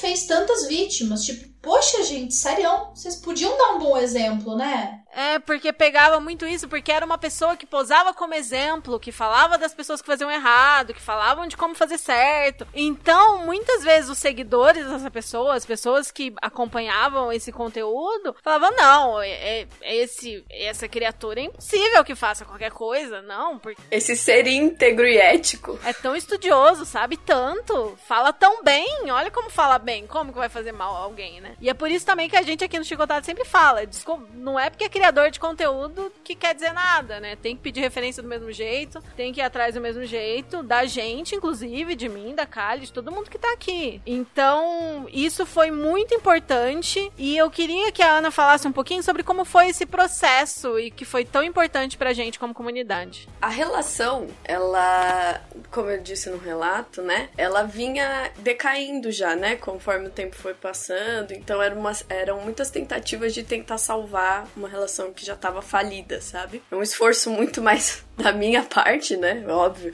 de tentar manter isso. E no final, dos últimos meses, essa isso tava ficando muito inconstante também, porque tinha muita gente atacando essa pessoa, esse ex-parceiro meu, de incoerências, é, sobre questões, é, sobre citações que não tinha lido, textos que ele não tinha escrito, que postava. Então, muita coisa assim tava saindo também. E isso foi me ajudando, é, foi ajudando a montar as pecinhas do quebra-cabeça pra começar a construir esse fim da relação. Mas quando a gente acabou, eu sempre tento terminar minhas relações bem. Por mais que eu tenha um padrão, assim, de relacionamentos, de me relacionar com pessoas que às vezes não são tão legais, tento terminar bem as relações. E quando é, eu conversei, fiquei muitas semanas com os meus amigos falando: não, não, a próxima vez que eu for lá, eu vou terminar, a próxima vez que eu for lá, eu vou terminar. Porque tem todo esse processo, né? E aí, quando eu fui lá e resolvi terminar, foi muito triste, eu só chorava, mas foi um processo tranquilo, sabe? Eu consegui, não consegui colocar tudo, óbvio, porque tinha um samba de discurso que a pessoa fazia pra falar que não era bem assim, sabe? Mas na hora, assim, foi bem importante pra mim ter terminado tranquilo daquele jeito. Sem ofensa, sabe? Sem nada do tipo. Entregar a coleira é importante. Pra que você entenda que você tá rompendo com uma situação, sabe? Mas pelos, pela, pelo simbolismo da coisa mesmo, Pra você começar a se trabalhar. E aí, quando eu terminei, eu disse pra essa pessoa que eu não queria contato. Falei, ah, não tô afim de contato, porque isso vai dificultar o meu processo, então não me chama, não me manda coisa, e nananã. E aí, dois dias depois, essa pessoa me mandou mensagem, um meme, como se nada tivesse acontecido. Como se a gente não tivesse terminado relação, como se nada disso isso tivesse rolado. E isso para mim foi um sinal muito estranho, assim, sabe? Poxa vida, é, eu pedi para você claramente é, não falar comigo, eu já tenho minha rede de apoio, meus amigos já estão dispostos a estar tá, tá próximo de mim, me ajudando nesse processo, então eu vou ficar bem, sabe? Relaxa, eu vou ficar bem. E aí que essa. Eu acredito que. tenha caído a ficha dessa pessoa de certa forma, sabe? Porque eu ainda que eu achava, eu tinha esperanças, tá? Nessa época eu ainda tinha esperanças de que aquela conversa, tudo que eu tinha colocado por tanto tempo, a pessoa fosse rever e fosse entender as mazelas dela, sabe? As mazelas mesmo, porque são, eram, foram coisas muito ruins e preocupantes. Mas ali eu comecei a entender de que não, que essa pessoa não estava disposta a entender, ela só estava querendo garantir que a imagem dela não ia ser. Aí passou um tempo, eu fiquei sabendo do caso de uma menina, mais concretamente, que tinha passado por uma situação muito ruim com ele e dropou do meio. Aí depois uma, ele terminou uma outra relação. Porque assim, você vai olhar as redes da pessoa, sabe? A gente não tinha desfeito contato total, e aí às vezes aparecia total assim, de bloquear em todas as redes sociais, se excluir até então. E aí eu vi que ele tinha terminado uma relação com uma das subs que também fez a denúncia depois de mim. E aí eu fiquei preocupada. Ela Tipo, sumiu, ela né? sumiu, sumiu, sumiu. Ela apagou todas as redes, ela excluiu tudo. Eu fiquei com um warning ligado. Falei, essa menina não tá bem, ela, ela saiu muito de repente, assim, sabe? Ela provavelmente tá passando por uma bad. E aí fui procurar ela. É, fiquei stalkeando, encontrei o perfil Baunilha e fiz um primeiro contato muito tranquilo, assim, sabe? Não, eu fui levando todas as minhas coisas porque não tinha exposição nenhuma ainda. Ela sabia quem eu era, eu, eu sabia mais ou menos quem ela era também. E aí fui conversar com ela. Falei, pô, você sumiu, o que que aconteceu, né? Acredito que tenha sido por conta disso. Aí dei uma leve pincelada no que tinha acontecido comigo para que ela soubesse que eu tinha passado por situações com essa pessoa também e para que ela se sentisse segura para se colocar também, né? E foi no diálogo com essa ex-sub desse, dessa pessoa também que eu percebi que aí foi concreto, assim, foi quando a ficha total caiu de que não tinha volta, assim. Essa pessoa, ela tava fazendo aquilo por. Nem sei uma palavra, mas ela tava fazendo isso. Sistematicamente, padrão. É, não, tava fazendo por isso com ego, vontade por- mesmo. É, por- porque ela queria realmente, sabe? Não era tipo sistemático, não era um modus operandi que ela não tava percebendo. Ela tava percebendo todas essas coisas que ela tava fazendo e tava usando disso, sabe? Ela, ela já tava percebendo os gaps da relação e usando isso em outras relações pra conseguir manipular e Nossa. refazer. Voluntário. E aí eu fiquei, gente, gente, a pessoa que. Aí rola um pouco de, de se culpar por projeção, que na real não era projeção. Era o discurso que a pessoa tinha e o que ela tava fazendo mesmo, sabe? E aí. E aí isso é um processo muito complexo de você começar a alinhar realmente. Você ver de verdade o que a pessoa era e não aquilo que ela falava e nem aquilo que você tinha vontade que ela fosse, porque você queria comprar o discurso dela, sabe? E quanto mais eu conversava, mais situações eu colocava, mais puta eu ficava. Até que ele foi acusado. E aí chegou até mim uma denúncia de estupro. E aí, isso não foi público, foi em grupos, né? E nananã, a pessoa não quis colocar desse jeito. Foi através de uma outra amiga e tal. E aí, meu mundo desabou, assim. Tipo, eu chorei muito naquele dia. Chorei infinitamente, porque não é como se abuso psicológico fosse tranquilo, mas estupro, sabe? Isso tava cruzando uma linha que tava começando a me deixar desesperada. Eu precisaria fazer alguma coisa sobre aquilo. Eu sempre quis fazer alguma coisa sobre isso, mas foi o ponto que a coisa começou a me mover em outro lugar, sabe? E aí nesse dia eu liguei para essa pessoa e tudo que essa pessoa dizia só piorava muito mais a situação, sabe? Porque eu falei, poxa, eu não vou não vou fazer nada a respeito sobre isso sem antes saber diretamente dele, porque eu achava, eu acreditava, tipo, eu fiquei completamente fora, assim, sabe? De. É como se fosse uma outra pessoa, assim, que tivesse lá, né? E aí eu fiquei muito desesperada, liguei, perguntei, e tudo que essa pessoa dizia não melhorava a situação, só piorava, inclusive. Aí desliguei e falei: olha, não tem condições de manter. A pessoa começou a falar coisas do tipo que eu tava falando que qualquer pessoa que transasse sem camisinha tava sendo estuprada, que a minha mãe então tinha sido estuprada porque ela me teve, porque a, a mãe dele tinha sido estuprada porque ficou grávida dele, sabe? Esse tipo de coisa assim, muito. Não, chega num Bizarro. nível que assim, realmente, eu, eu acho que chega no nível que a gente começa a se questionar se essa pessoa não deveria ser internada. Porque olha o nível da, desconexão da, com a da realidade, né? Eu não gosto muito de, às vezes, colocar que a pessoa é louca porque a gente tá colocando uma patologia, sendo que a pessoa às vezes só é cuzona mesmo. Mas, meu Deus, de duas uma. Ou a pessoa pre- precisa ser interditada, ou a pessoa precisa ser presa, né? Não sei. Cara, e é uma ginástica argumentativa, né? O cara vai dar todas as voltas do mundo pra ele tá certo. Ele não consegue admitir que, gente, é Errou. surreal. É surreal. Nossa, bicho, não dá. É- é- Esse é o tipo de, de pessoa que eu tenho vontade de erguer na bicuda e jantar na porrada. Porque não dá. O que, que você faz com uma pessoa dessas, cara? É tipo, essa Exato. pessoa claramente precisa muito de terapia, sabe? Do- Não, mas ele teve alta na terapia. Não precisa de terapia, desculpa. Não, não precisa, né? Precisa pra caralho de terapia. Tipo, sabe? Um terapeuta forte, tá ligado? Que tanque isso aí, porque é muito pesado, velho. A pessoa faz todo um malabarismo argumentativo pra fazer com que você seja a doida da história. Ah, não, cara. Não, não, não, não, não, não, não. Gaslighting puro. Puríssimo, puríssimo. E se vocês, é, ouvindo isso, muito tempo depois, depois da denúncia, estão se sentindo assim, imagina eu no momento, sabe? Tipo, Jesus Cristo, assim.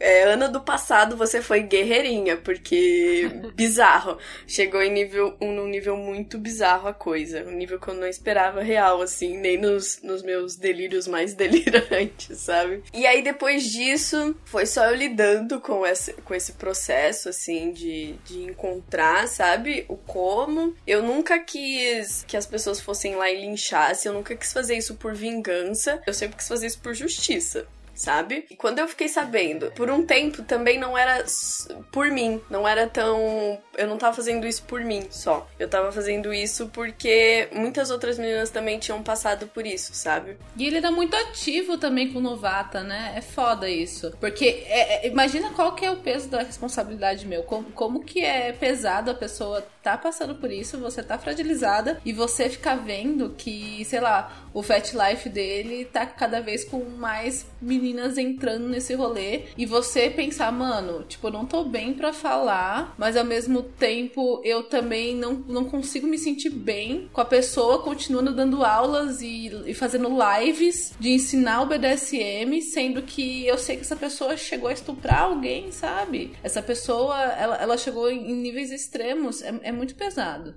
E agindo como a Sim. melhor porta de entrada, né? Venham, novatos, eu ensino vocês. Especificamente os novatos. E a minha DM está aberta para todos, sabe? Tipo, Exato. complicadíssimo. Depois eu percebi que todas as subs dele, na verdade, nunca tinham tido outras relações no meio. E eu Sim. também era esse caso.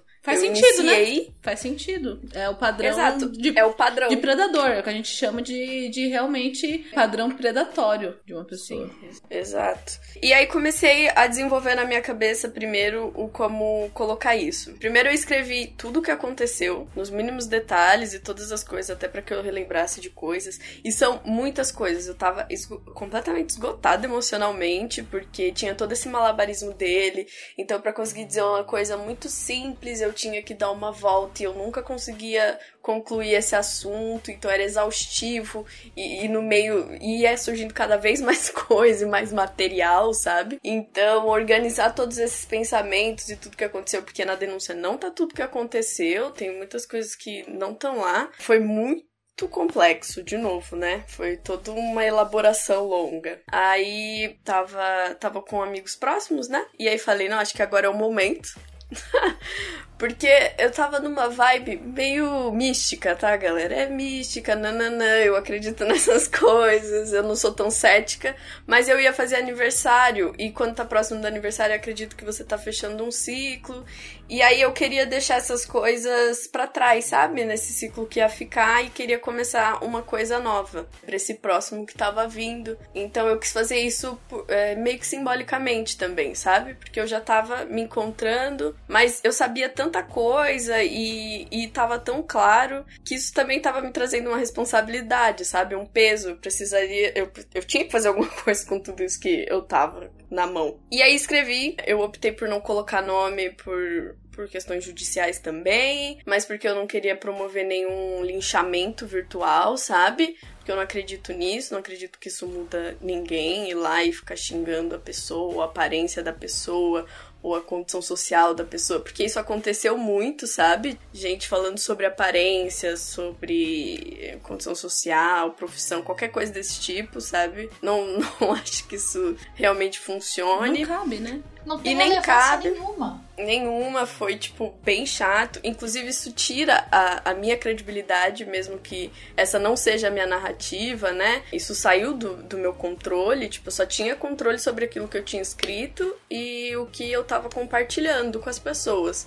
Isso é minha responsabilidade. O que as pessoas estão fazendo, fizeram, né, na real, a partir disso, não é minha responsabilidade, sabe? O seu relato não tem nenhum, nenhum viés de discurso de ódio, pelo contrário. Eu achei bacana que a pontuação, inclusive, deixa a linha aberta para muitas pessoas perceberem o que acontece com elas. Então não é sobre fulano ou cicrano, é sobre o comportamento, é sobre a situação.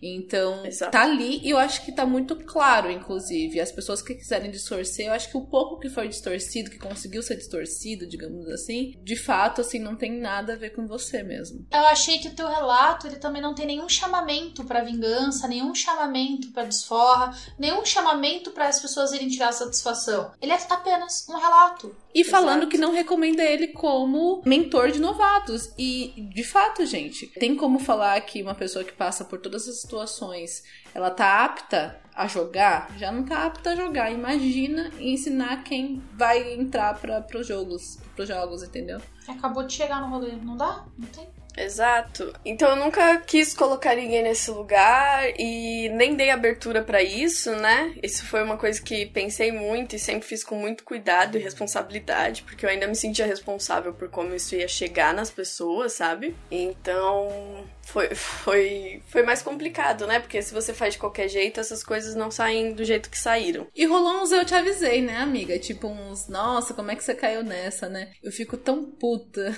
Sim. Ah, Como se tivesse. É, é tudo dono Bom da razão. Depois que sai, todo mundo dono da razão. Exato. E não foi só pra mim, foi um eu avisei pra comunidade, sabe? Tipo, isso não faz sentido mesmo, sabe? É, ninguém tinha material como eu tinha pra questionar e levantar essa bandeira, sabe? É igual falar que a, a Lene e a Kali aqui, porque elas fazem conteúdo, é bom ficar alerta, porque com certeza elas querem é, ficar isentas de qualquer coisa. Você tá criando uma narrativa. Se você tiver algum contexto pra falar de cada uma delas, ok. Agora, se você falar de uma pessoa só porque tá escrevendo textos, aí é complicado. E, e de novo, lá, os textos. Eles têm muitas coisas compatíveis, muitas coisas coerentes, mas a prática é diferente. Então, na verdade, era só um discurso. É, na verdade, ele era mais uma pessoa incoerente na questão dos textos dele só. O que ele escrevia não era o que ele fazia. Mas ainda assim ele tinha um conteúdo, ainda que excessivamente acadêmico pro meu gosto. E, né, algumas coisas fonte Arial 12, tá ligado? Por isso que é bom também tomar uma- um cuidado com a carência de manual, né? De um manual de instruções de como praticar o BDSM. Porque na primeira chance que alguém faz um clickbait de como que você. cinco coisas pra você fazer, cinco coisas pra você não fazer, você vai acabar seguindo aquela pessoa cegamente. Então, assim, beleza, é, você lê esses textos e tal, mas tenha um senso crítico de separar um pouco joio do trigo, tá? Porque não tem como. A gente mesmo aqui vira e mexe, a gente fala, né? Não tem como dar manual de instruções, cara. Aí, a gente mesmo aqui às vezes fala umas bobeiras e corrige depois, tá ligado? Tipo, as pessoas são falhas. Então você chegar aqui e pegar, por exemplo, ah, não sei o que, eu vou seguir a Kali, vou tudo que a Kali falar é lei porque ela fala muito bem nos chicotadas. Bicho, eu nem falo tão bem assim. A Lene que é a culpada por eu falar tão bem assim. Ela edita isso aqui. Ela que corrige os nossos. É. ah, e- É. tipo, eu falo bem em público? Super falo. Mas é aquela coisa, sobre um assunto que eu domino. Às vezes eu não domino o assunto. E tá tudo bem. Não é meu lugar de fala aquele assunto, tá tudo certo. Mas não é por isso que. Não é porque você gosta de me ouvir falar e acha que eu falo bem que tudo que eu falar vai ser assumido que é verdade. Ai, A retórica é um poder, né? É um poder bem grande. E pessoas que têm esse poder de retórica têm que saber que também tem que ter uma responsabilidade bem, bem grande, assim. E aí você tava falando do, das pessoas, né, né, amiga? De como estavam retornando da sua denúncia, né? Nossa, teve muito comentário, né, naquele post, teve muita, teve muita coisa. Teve muita gente que, que também foi, acabou indo no meu Instagram também. Pros dois lados, né? Pro bom e pro ruim. Porque, nossa senhora.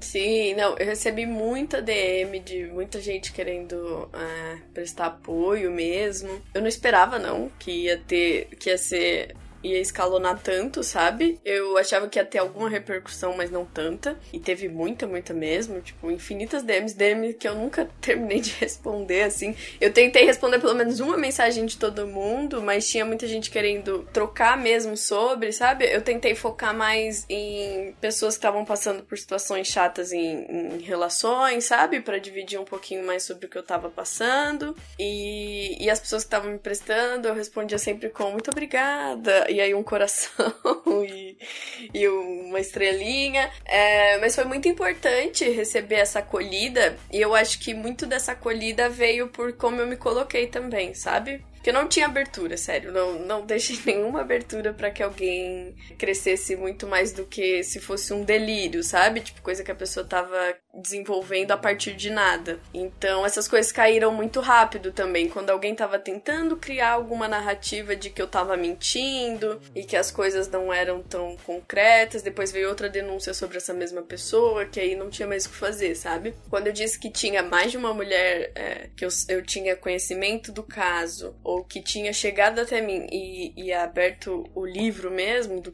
de tudo que tinha acontecido, era real. Eu tava realmente colocando aquela quantidade de pessoas porque elas realmente existem, elas existem ainda agora. Mas muitas das pessoas não quiseram se colocar. Assim como essa pessoa que eu falei que fez essa denúncia num grupo e ela não se colocou em primeira pessoa, ela pediu para que uma amiga falasse sobre esse caso. Então, são coisas assim, sabe? É, que não que não davam abertura e que fez com que as coisas fluíssem da forma que fluíram. Então, acho que se você tá pensando em denunciar alguém, não tô dizendo que eu fiz da melhor forma possível, porque a melhor forma possível também ela é muito diferente, varia de vivência de pessoa para pessoa. Mas foi um caminho que funcionou na medida do possível e que você pode se sentir é, à vontade para, sei lá, copiar o formato se você quiser, ou crescer nele e criar a partir disso, sabe? Da medida do possível, é, eu e todo mundo que tá aqui vai tentar prestar algum tipo de apoio, né? Dependendo do jeito que todo mundo tiver. Mas eu acho que é isso que a gente pode deixar como possibilidade, né? Isso foi o que aconteceu comigo, foi assim que as coisas se deram. Quando você se sente bem para trazer isso a público, acho que é válido também. Do lado de cá, dessa mesma situação, eu lembro que é, foi muito complicado. Assim que deu é, a primeira conversa com a Ana, que já tinham três situações que eram muito emblemáticas, sabe? Falta de consentimento, falta de camisinha, mas falta de camisinha não acordada também. A manipulação mesmo, né? De, de como começa as interações com, com a irmã de coleira, né? Isso para mim já me deu uns gatilhos gigantescos, assim, de ficar pensando, porra, né? E isso a pessoa já tinha vindo aqui uma vez. Então, quando ele veio aqui uma vez, a gente conversou horas, a gente conversa sobre tudo, assim, né? A gente conversa sobre política, sobre BDSM, sobre coisas. E quando você tem uma pessoa que falam coisas parecidas com o que você acredita, você tende a simpatizar com essa pessoa. Então, depois dessa situação da Ana, a gente começou a ouvir e prestar atenção em que estava acontecendo mais coisas. E essa pessoa só sumiu, tipo, sabia que a gente tava sabendo dessas coisas, sabia que podia conversar com a gente, mas deu uma sumida. Então, assim, eu particularmente, se eu tenho uma pessoa, um afeto, que tá vendo uma história de um viés que talvez eu, eu, eu, eu não ache que é, que é a verdade, que eu não acho correto, eu vou tentar falar com essa pessoa. Pelo menos se eu acredito que, que eu tô correta nessa história. E essa pessoa só sumiu. E depois de um tempo, quando apareceu, já tava mais na, na inclinação mesmo do término deles. Foi quando vieram os assuntos à tona. E quando eu falo que não é uma coisa só de, ah, silenciamos a pessoa, a Ana falou, tá tudo resolvido.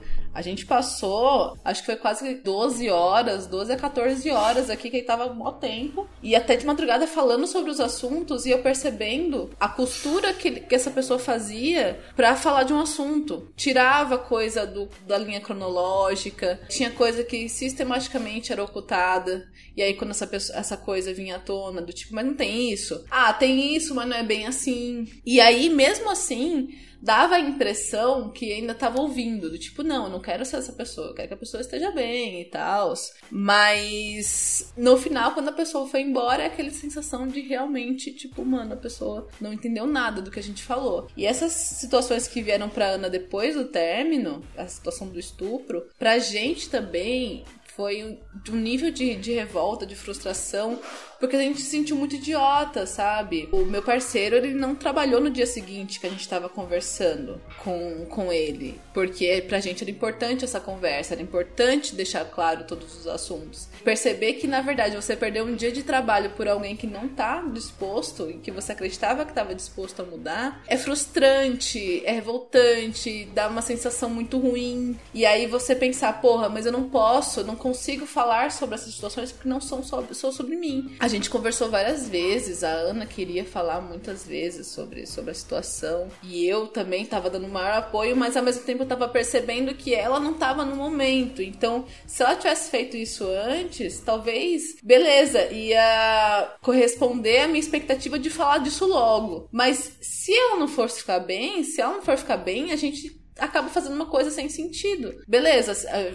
iríamos alertar outras pessoas, mas e a minha amiga, sabe? Como é que ela ia ficar? E é uma coisa para ser levada em consideração. Tudo que veio a partir disso é, foi muito gaslighting. Quem viu os, o, as lives de resposta viu que foi ridículo. Isso que eu ia falar no começo do episódio, a gente falou de um pedido de desculpas, de um reconhecimento de erro satisfatório, né? E o que se, se sucedeu deu depois dessa denúncia, gente, eu queria desver aquilo, sabe? Porque foi surreal. A pessoa fez qualquer coisa, menos o básico, que é pedir desculpa. Ela até acusou a Ana, ficou fazendo. Nossa, meu Deus, nossa. Foi, ele foi fez até o difícil. Salvador, sabe? Que ele esperava que a, que a Ana tivesse bem e que ela se recuperasse. Ai, como ele é bonzinho. menos admitir que ele cagou. Jamais Sabe? imagina que ele ia ser capaz disso. E Sim. só reforçou o fato de que era aquilo que ele fazia. Porque pelo malabarismo argumentativo ali, você já vê que não, Não, dá. até- né? Na verdade, ele forneceu o material que eu não forneci em teoria, né? De, sei lá, prints, áudios e essas coisas. Ele expôs, né? Ele expôs tudo. Expôs é, perfil baunilha meu, de conta do Twitter. Ele Te chamou ela, pelo né? nome várias vezes, sendo que você tomou o cuidado de não citar o nome dele. Exato. Expôs um áudio meu que eu tava. Já, já era no final da relação, eu tava super fragilizado. Um áudio meu chorando horrores. Que quando eu vi aquele áudio, eu não consegui terminar. Gente, era Natal. Você tem noção que uma pessoa passar o Natal vendo a pessoa dando a, o troco, teoricamente, por uma coisa que na verdade ela só falou verdades. Ela ainda falou verdades de uma forma totalmente madura, coesa, sendo até imparcial. Ela, ela coloca uma- um distanciamento de não criticar ou xingar ele pessoalmente, mas sim as atitudes. E ele colocou ela é, numa situação ali de total exposição. Não só ela, né? Que eu acho que é realmente abominável. Se a Ana quisesse processar, ela poderia processar ele em qualquer momento. Isso trouxe de novo, e eu não esperava que isso fosse acontecer por parte, né, deles, não esperava que, que fosse ser feito Várias dessa coisas que forma. ninguém esperava dele, né? Exato, todas as possíveis. Por isso que a gente E- fala, gente, guardar as coisas não é porque a gente espera que a pessoa que a gente tá é canalha. Se a gente esperasse, a gente não tava com essa pessoa. É exatamente porque a gente não espera que a gente tem que ter. Vai que, né? E foi, foi terrível, assim. De novo, né? Trouxe toda essa coisa. Foi mais uma situação de violência por parte deles. Mas foi a última, assim. Depois disso, é, nada mais sobre ele chegou até mim. E nunca mais, sei lá, tentaram contato ou outras, outras formas de trazer isso à tona, sabe? Por enquanto, pelo menos, né? E outra coisa, amiga, de Então- qualquer forma você tirou o poder dele, o poder que ele tinha realmente sobre você, você já tirou dele.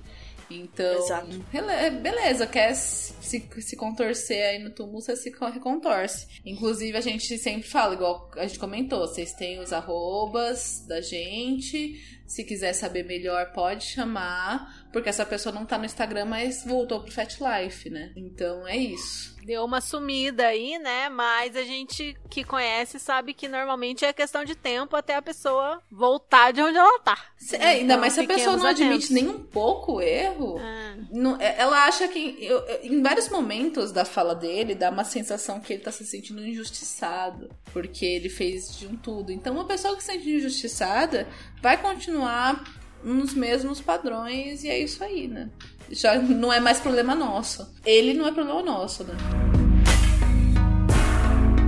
Bom, gente, tudo isso aconteceu e aí o que a gente tem pra falar agora, né? Para as pessoas que estavam chegando aqui imaginando o BDSM como esse lugar incrível e aí começam a ver que talvez não seja tão bonito assim. Fica essa dúvida, né? A gente recebeu na época da denúncia da Ana uma mensagem que me tocou muito e que toca em todos esses temas que a gente ficou refletindo depois disso e que eu queria trazer aqui pra conversar com essa ouvinte. Ela autorizou eu trazer a mensagem dela aqui e também pra falar sobre, sobre essas angústias que ela traz na mensagem dela. Ela mandou uma mensagem assim: Confesso que todo esse acontecimento realmente me abalou muito enquanto estudante novata, porque sei quem é a pessoa e sempre havia me transmitido muita segurança. Estou com muita dificuldade de encontrar minha própria comunidade e essa situação também me deixou receosa de continuar tentando. Não somente por o cordeiro ter se revelado lobo, mas por ver pessoas que, com razão, estão dizendo eu avisei, mas possuem comportamentos, ao menos online, que podem ser uma red flag gigante, como achar que qualquer questionamento é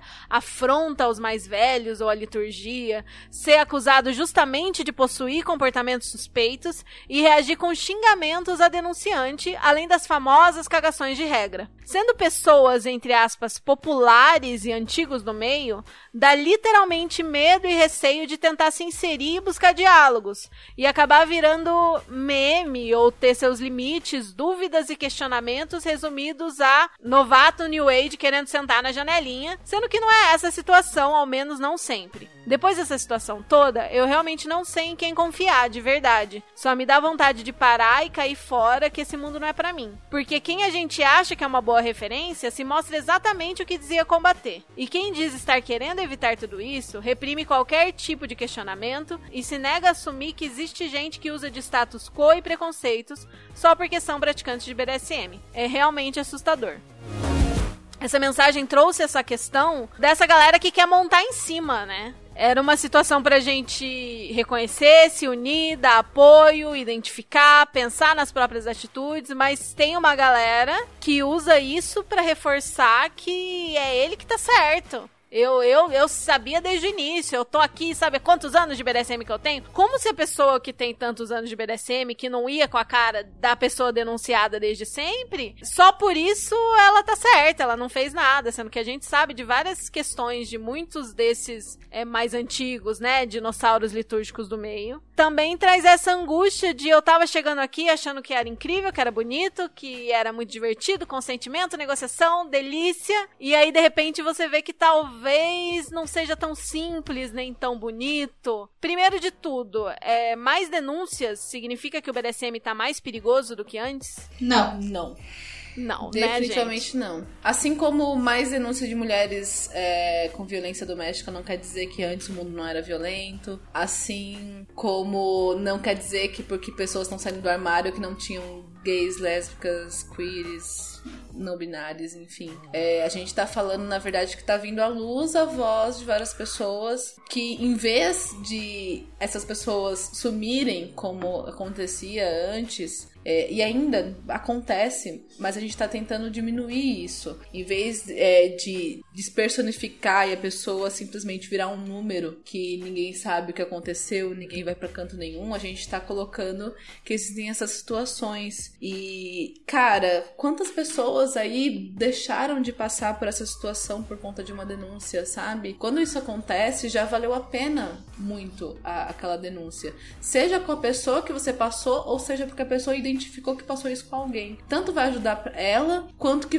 quanto vai ajudar também quem tá nessa situação. Então eu acho que, pelo contrário, isso mostra que o BDSM aqui tá melhorando, que a gente pode começar a falar sobre isso, pode começar a discutir então o que é feito com com atitudes red flags, porque enquanto a gente não discute, a gente não pensa sobre o assunto e é como se ele não existisse. Ele existe, e se eu sou uma pessoa com comportamentos red flag, se eu sou uma pessoa passando por isso, não adianta fingir que não existe. Eu preciso falar sobre isso, eu preciso melhorar e mudar essa situação. E quais mensagens que a gente gostaria de deixar para essa ouvinte e para outras pessoas que estão com essa mesma angústia, que estão chegando agora e que parece que não dá para decifrar? A gente ainda pode ter esperança no BDSM? Sim, muita. Ah, eu acho que dá, sabe? Acho que o que a Mari falou responde, né? Eu também acredito muito que significa que tá melhorando. Sim, Sim. Que é justamente que a gente tá reforçando essas questões, que a gente tá conversando sobre isso. E que pode ser sim um lugar incrível. Que tem a galera tóxica, mas tem a galera tóxica em todo lugar. É,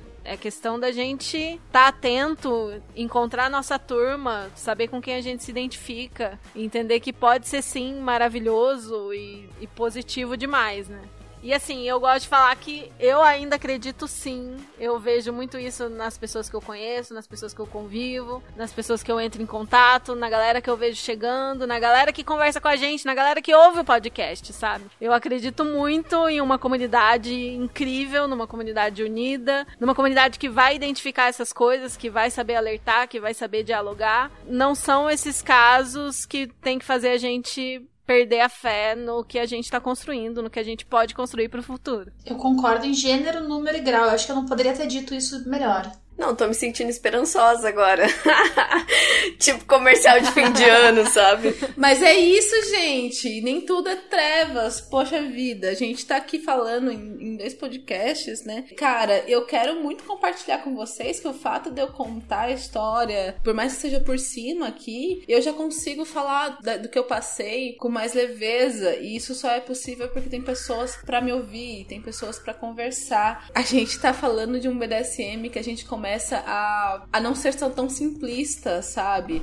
A gente tá falando, inclusive, sobre vários níveis de consentimento. Vocês até comentaram aqui mais de uma vez, né? Que eu não tinha esse tipo de elaboração sobre consentimento na vida. Eu pego o BDSM e beleza, tenho as práticas, mas hoje em dia eu penso na minha sexualidade na hora do consentimento muito diferente. Eu penso nisso na hora que eu tô com amigos. Então isso só é possível porque existe sim um caminho aí do BDSM que tá sendo discutido, sabe? E cara, o tanto que isso traz de bom, poxa vida, sabe? Eu tenho milhares de coisas para descobrir. Eu vou contar uma coisa bem engraçada para vocês. Porque assim, né, pra dar uma leveza aqui. Quando eu era mais nova, eu tinha uma coisa muito certa na minha cabeça, como uma boa virginiana, tudo planilhado, que eu ia dar o cu só com 30 anos. A gente ficou, acho que umas uma Voltamos hora e 40 famigerado minutos. Como diria o Pedro, eu tenho cu. E aí, galera, o rolê é o seguinte, que na minha cabeça, dar, dar o cu com 30 anos ia ser melhor, porque até os 30 eu ia ter feito muita coisa, e aí eu ia precisar de alguma coisa nova pra fazer a partir dos 30. Olha a pira! E aí, que aconteceu, né? Aconteceu um ano novo aí, aconteceu que, enfim, deu cu, né? Ano e não novo? foi com 30. foi muito antes disso. Tipo, eu tinha 20 20, 20. Nossa, eu queimei na largada. E aí, fiquei bolada. Acordei bolada, pensando: porra, agora o resto da minha vida sexual vai ser só chatice, porque eu não tenho mais nada de novo, né? E assim, gente, Corta para. Esgotou as possibilidades. Amarrando pessoas de ponta cabeça, tem todas as outras possibilidades da sexualidade. com certeza tem uma coisa que eu não tenho receio agora que eu vou morrer de tédio. Porque olha, o tanto de coisa que tem pra fazer. Enquanto existe alguma coisa, existe um fetiche sobre aquela coisa. Exatamente. Eu, eu queria trazer também a minha mensagem de esperança, que é bonito isso, né? que é possível, desde que eu saí disso, eu só tenho vivido coisas interessantes. É claro que já topei com gente muito red flag também depois, porque eu me propus a, a estar realmente nas relações. Mas a partir de agora eu tenho sempre procurado parceiros que me ajudem a explorar cada vez mais as minhas vontades, a descobrir para além de dar o cu, das, das, das possibilidades sexuais. E isso tem sido muito importante, porque eu sempre é, encontrei na sexualidade uma forma de me descobrir também. A Mari falou, né, no, na primeira parte, que quando ela passou por situações de abuso, ela não tinha esse referencial, ela não tinha um podcast pra ouvir, é, não tinha todo esse material que as pessoas levantaram depois que é, rolou a minha denúncia, né, de textos, enfim, que estão aí várias visões sobre o que rolou, né, e sobre situações de abuso. Então, o BDSM ele não é só darkness e, e,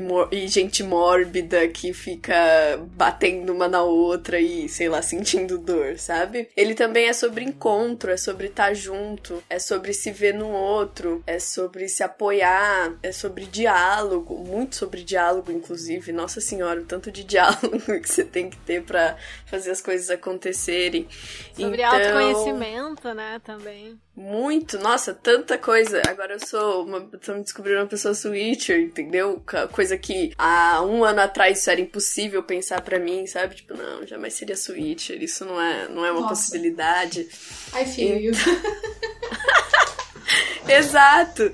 E essas coisas vão surgindo e crescendo. Então, essa luz em cima dessas mazelas do BDSM são só luz sobre coisas que elas já estavam antes, só que as pessoas se sentiam inibidas e não tinham espaço pra falar. Então, a gente tá construindo isso porque colocando luz em cima dessas coisas, a gente consegue inclusive trabalhar elas e torná-las melhores, porque a gente tá realmente vendo as coisas como elas são. É isso. Vem pro BD, galera! Sim. Vocês já estão com as ferramentas já pra se precaver, tá tudo certo. Vem aos pouquinhos, mas vem, façam amigos. A Bora. tábua, a faca, o queijo. Tem muita coisa além do cu, gente. Vai por mim, Muito. vai ser legal. Entendeu? Mas o cu é legal também. Mais algum comentário final?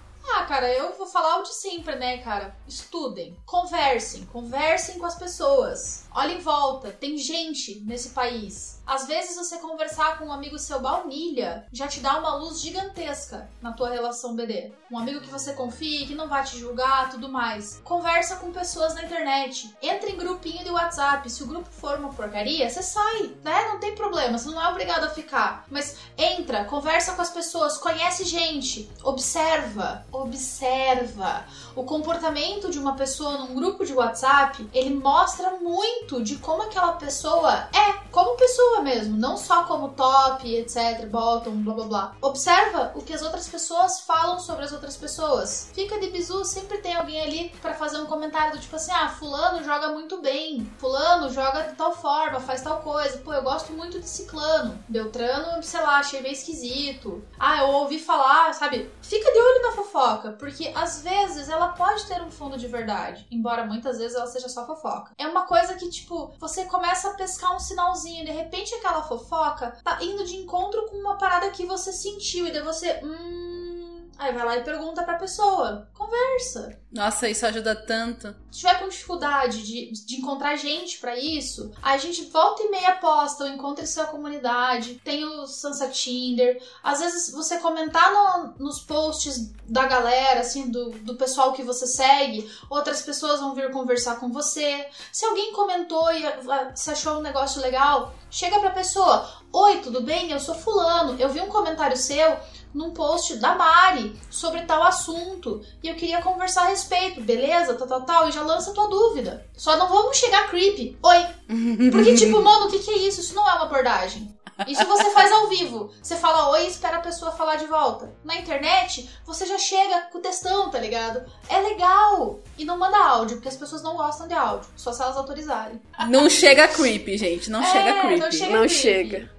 Uma coisa que eu queria comentar, gente, que o ESC de vocês é muito bacana. A gente também tem o Telegram, tem um pessoal que tá vindo de tudo quanto é canto, gente. Tem gente de São Carlos, Guarulhos, Minas Gerais, Goiás. Então tem o pessoal que vai surgindo. Então tentem caçar mesmo esses grupos. Tem no WhatsApp, tem o Clube da Juta, que tem o pessoal do Brasil todo. Então, gente, isso, na verdade, todo esse caminho que a gente tá cruzando aqui, só tá abrindo portas. É isso.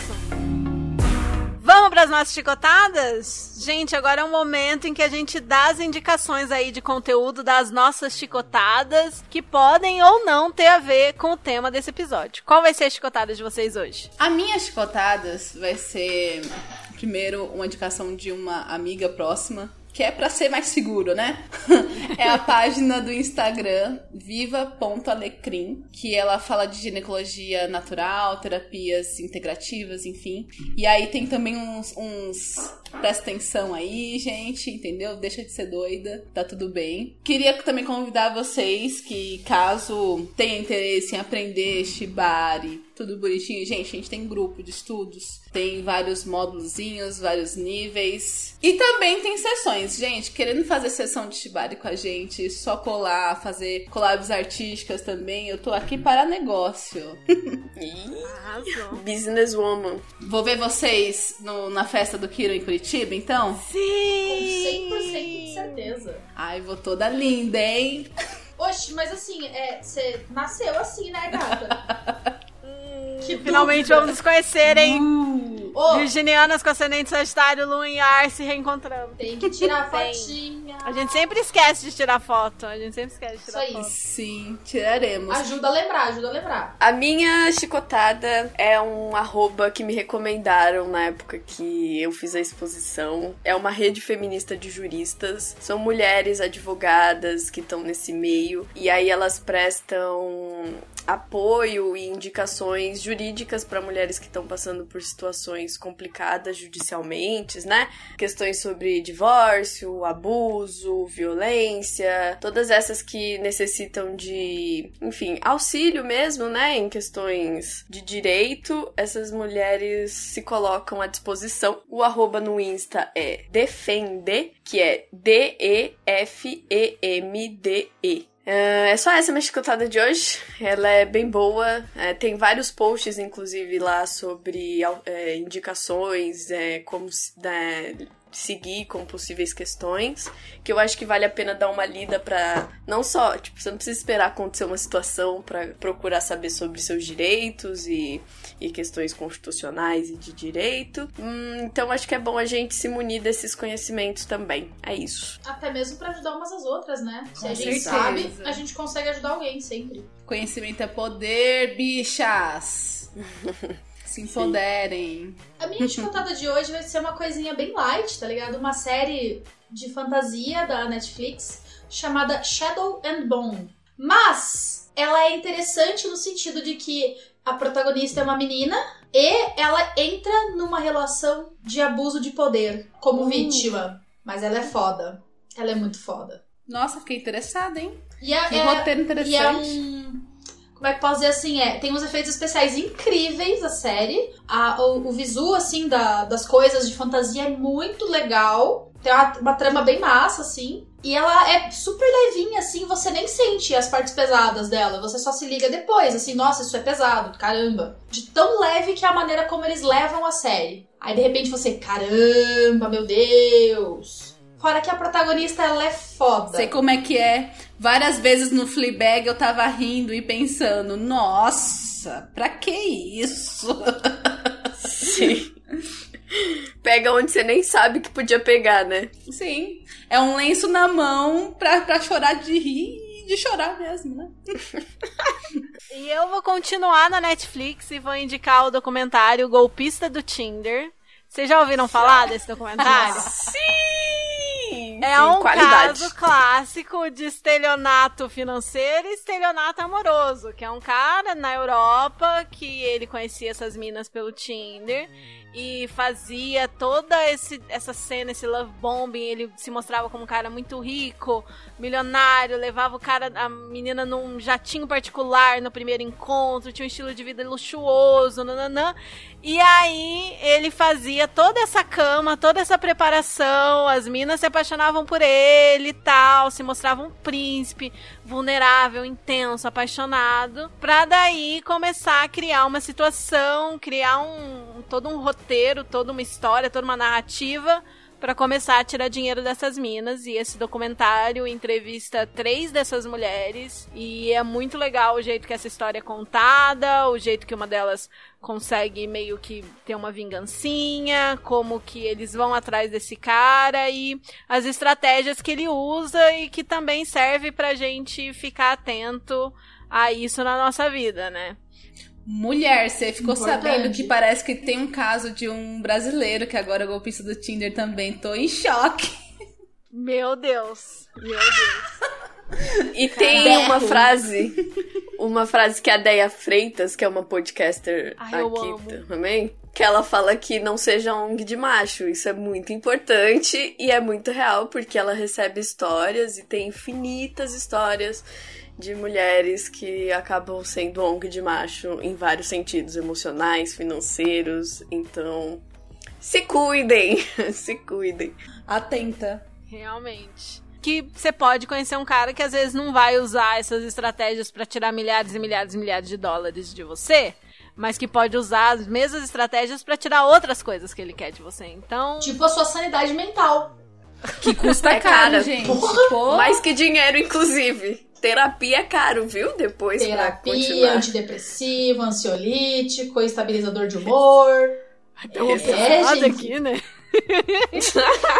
Ah, mas o, o, o tema dessa, desse Até minha é ressaca pesado. moral com que eu vou assistir de que coisa ruim que, eu, que eu vai ser na minha bad. Entendeu? Até isso me custa. Sim. Exato. Todas a, a playlist triste do Spotify, todas elas que estão disponíveis. Pô, eu tenho uma playlist triste, se alguém quiser, é só chamar, eu, eu mando. Ah, manda, por favor, adoro. Eu sou, eu sou triste, viu? Você é gótica. Deixa eu ser Gótica triste, rabuda. mãe! que morbidez ficou esse, esse podcast. Sabe o que você é? Gótica rabuda.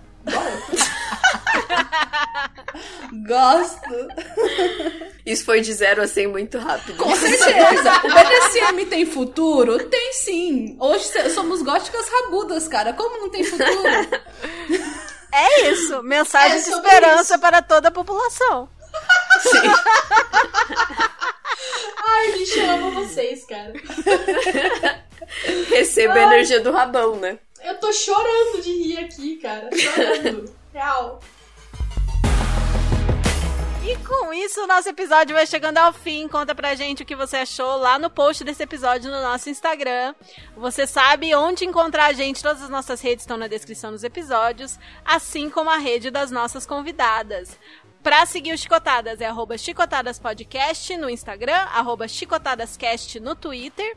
E pra me seguir é arroba ada.chicotadas, a Paty é arroba patriciacalhofc, a Ana é arroba Ana Submissive, a Mari é arroba shibarimari ou arroba shibari.house.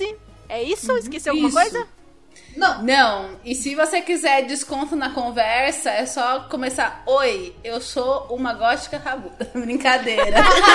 Pra 10% de desconto, mande oi, eu sou uma gótica rabuda para Shibarimari. Sim, 10% em todos os serviços, inclusive na conversinha. Muito bom. Esse foi o Chicotadas de hoje, gente. Pra quem não lembra, nossos episódios são lançados a cada duas semanas, sempre nas segundas-feiras. E a gente espera te ver de volta por aqui no próximo. Com o fim da nossa sessão, chegou a hora do Aftercare. Qual vai ser o Aftercare de vocês hoje? eu vou tomar um banhinho e eu acho que dá tempo de dar um pulinho no, no quintal de casa, né? Vulgo bar, tomar uma cervejinha com os brother. Hum, que delícia. Eu tô reassistindo Full Metal, então é isso que eu vou fazer. Que delícia! Porque o, o Maia não tinha visto Full Metal e eu tenho um dever moral, né, de contribuir com essa. E aí eu também tô assistindo, então vai ser gostosinho agora o final da noite. Contribui com a iluminação da pessoa. Sim, com certeza. Formação de caráter. Fico feliz em ter influência aí nessa, nesse, nesse eles dois estarem vendo Full Metal juntos por motivos de é o meu anime, um dos meus animes favoritos. Todo ano eu revejo. É, e o meu after, eu acho que eu vou ligar pra um dos meus crushos e ficar batendo papo e Sexting, conversa para fora. de ser falsa. Eventualmente Pode chegar ser lá. também. É, eventualmente chega nisso aí. Pior que é assim, às vezes sem querer, nem era o objetivo, quando vê já tá, né, flertando. Então, vamos voltar ao assunto. Hoje eu almocei um risotinho de abóbora e sobrou para o jantar. Então eu vou jantar um risotinho, tomar um banho e fazer uma chamada com uma amiga também. Uma sexta-feira à noite bem gostosinha. Ai, que delícia, Ah, gente. Eu quero muito esse risoto Nossa, de abóbora. Me manda a receita. Manda, manda. Vocês três vão ser bonitinhas e só eu vou pra Esbórnia? Gente do céu. Bom, perfil de risco, né, Tá gente? Aqui certa. é hack.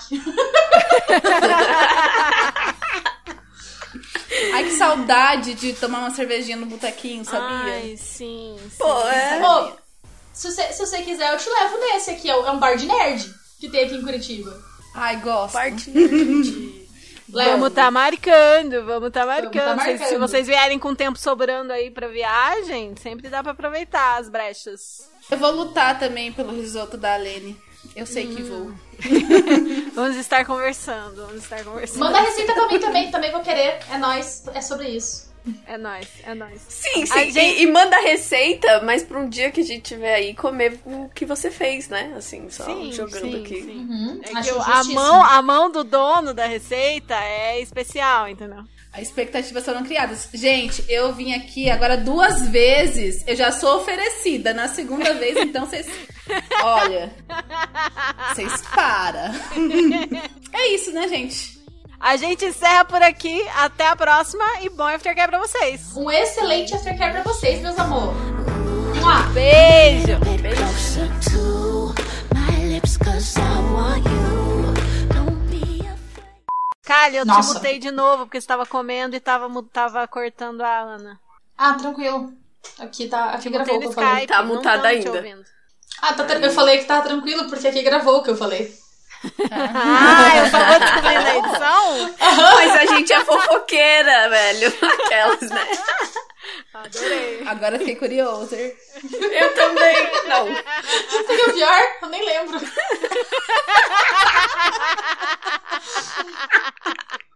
Tem vários módulozinhos, vários níveis. É... Meu Deus, Kali, não morre! Tá quase acabando. Por favor, tá não quase morra. acabando. Engasguei com saliva. Desculpa. É, é uma jovem idosa, é uma jovem milf. É uma jovem milf.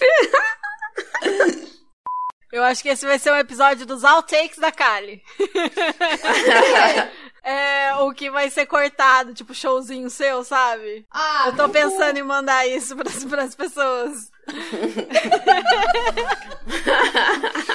Não, foi ótimo que você falou. É que é coisa que a gente fala bastante. Então eu não sei, talvez eu tire, mas aí, tipo, numa plataforma de financiamento, alguma coisa, Ah, aí eu tá. coloco, entendeu? Ah, tá, ok. Eu- eu- Pílulas de Kali. Quem apoiar pode, pode ver. Tá vai, bom, vai ok, ouvir. gostei. Isso, Gosto. entendeu? Sempre que eu te cortar, aí eu guardo pra mandar pro apoiador depois. É que vai servir É, pra outro negócios, material. Visão de negócio. Business, business. Não, o legal é que tem a, a ousada, né? Que é a Kali querendo fazer trocentas coisas. Tem a visionária, que é você querendo comercializar a Kali. tem, e tem a de iludida, achando que ia dar o cu com 30. É ótimo. Oh, meu Deus. Não resistiu, né? Estamos a, sei lá, cinco minutos sem falar sobre cu. É, nosso recorde é zero segundos.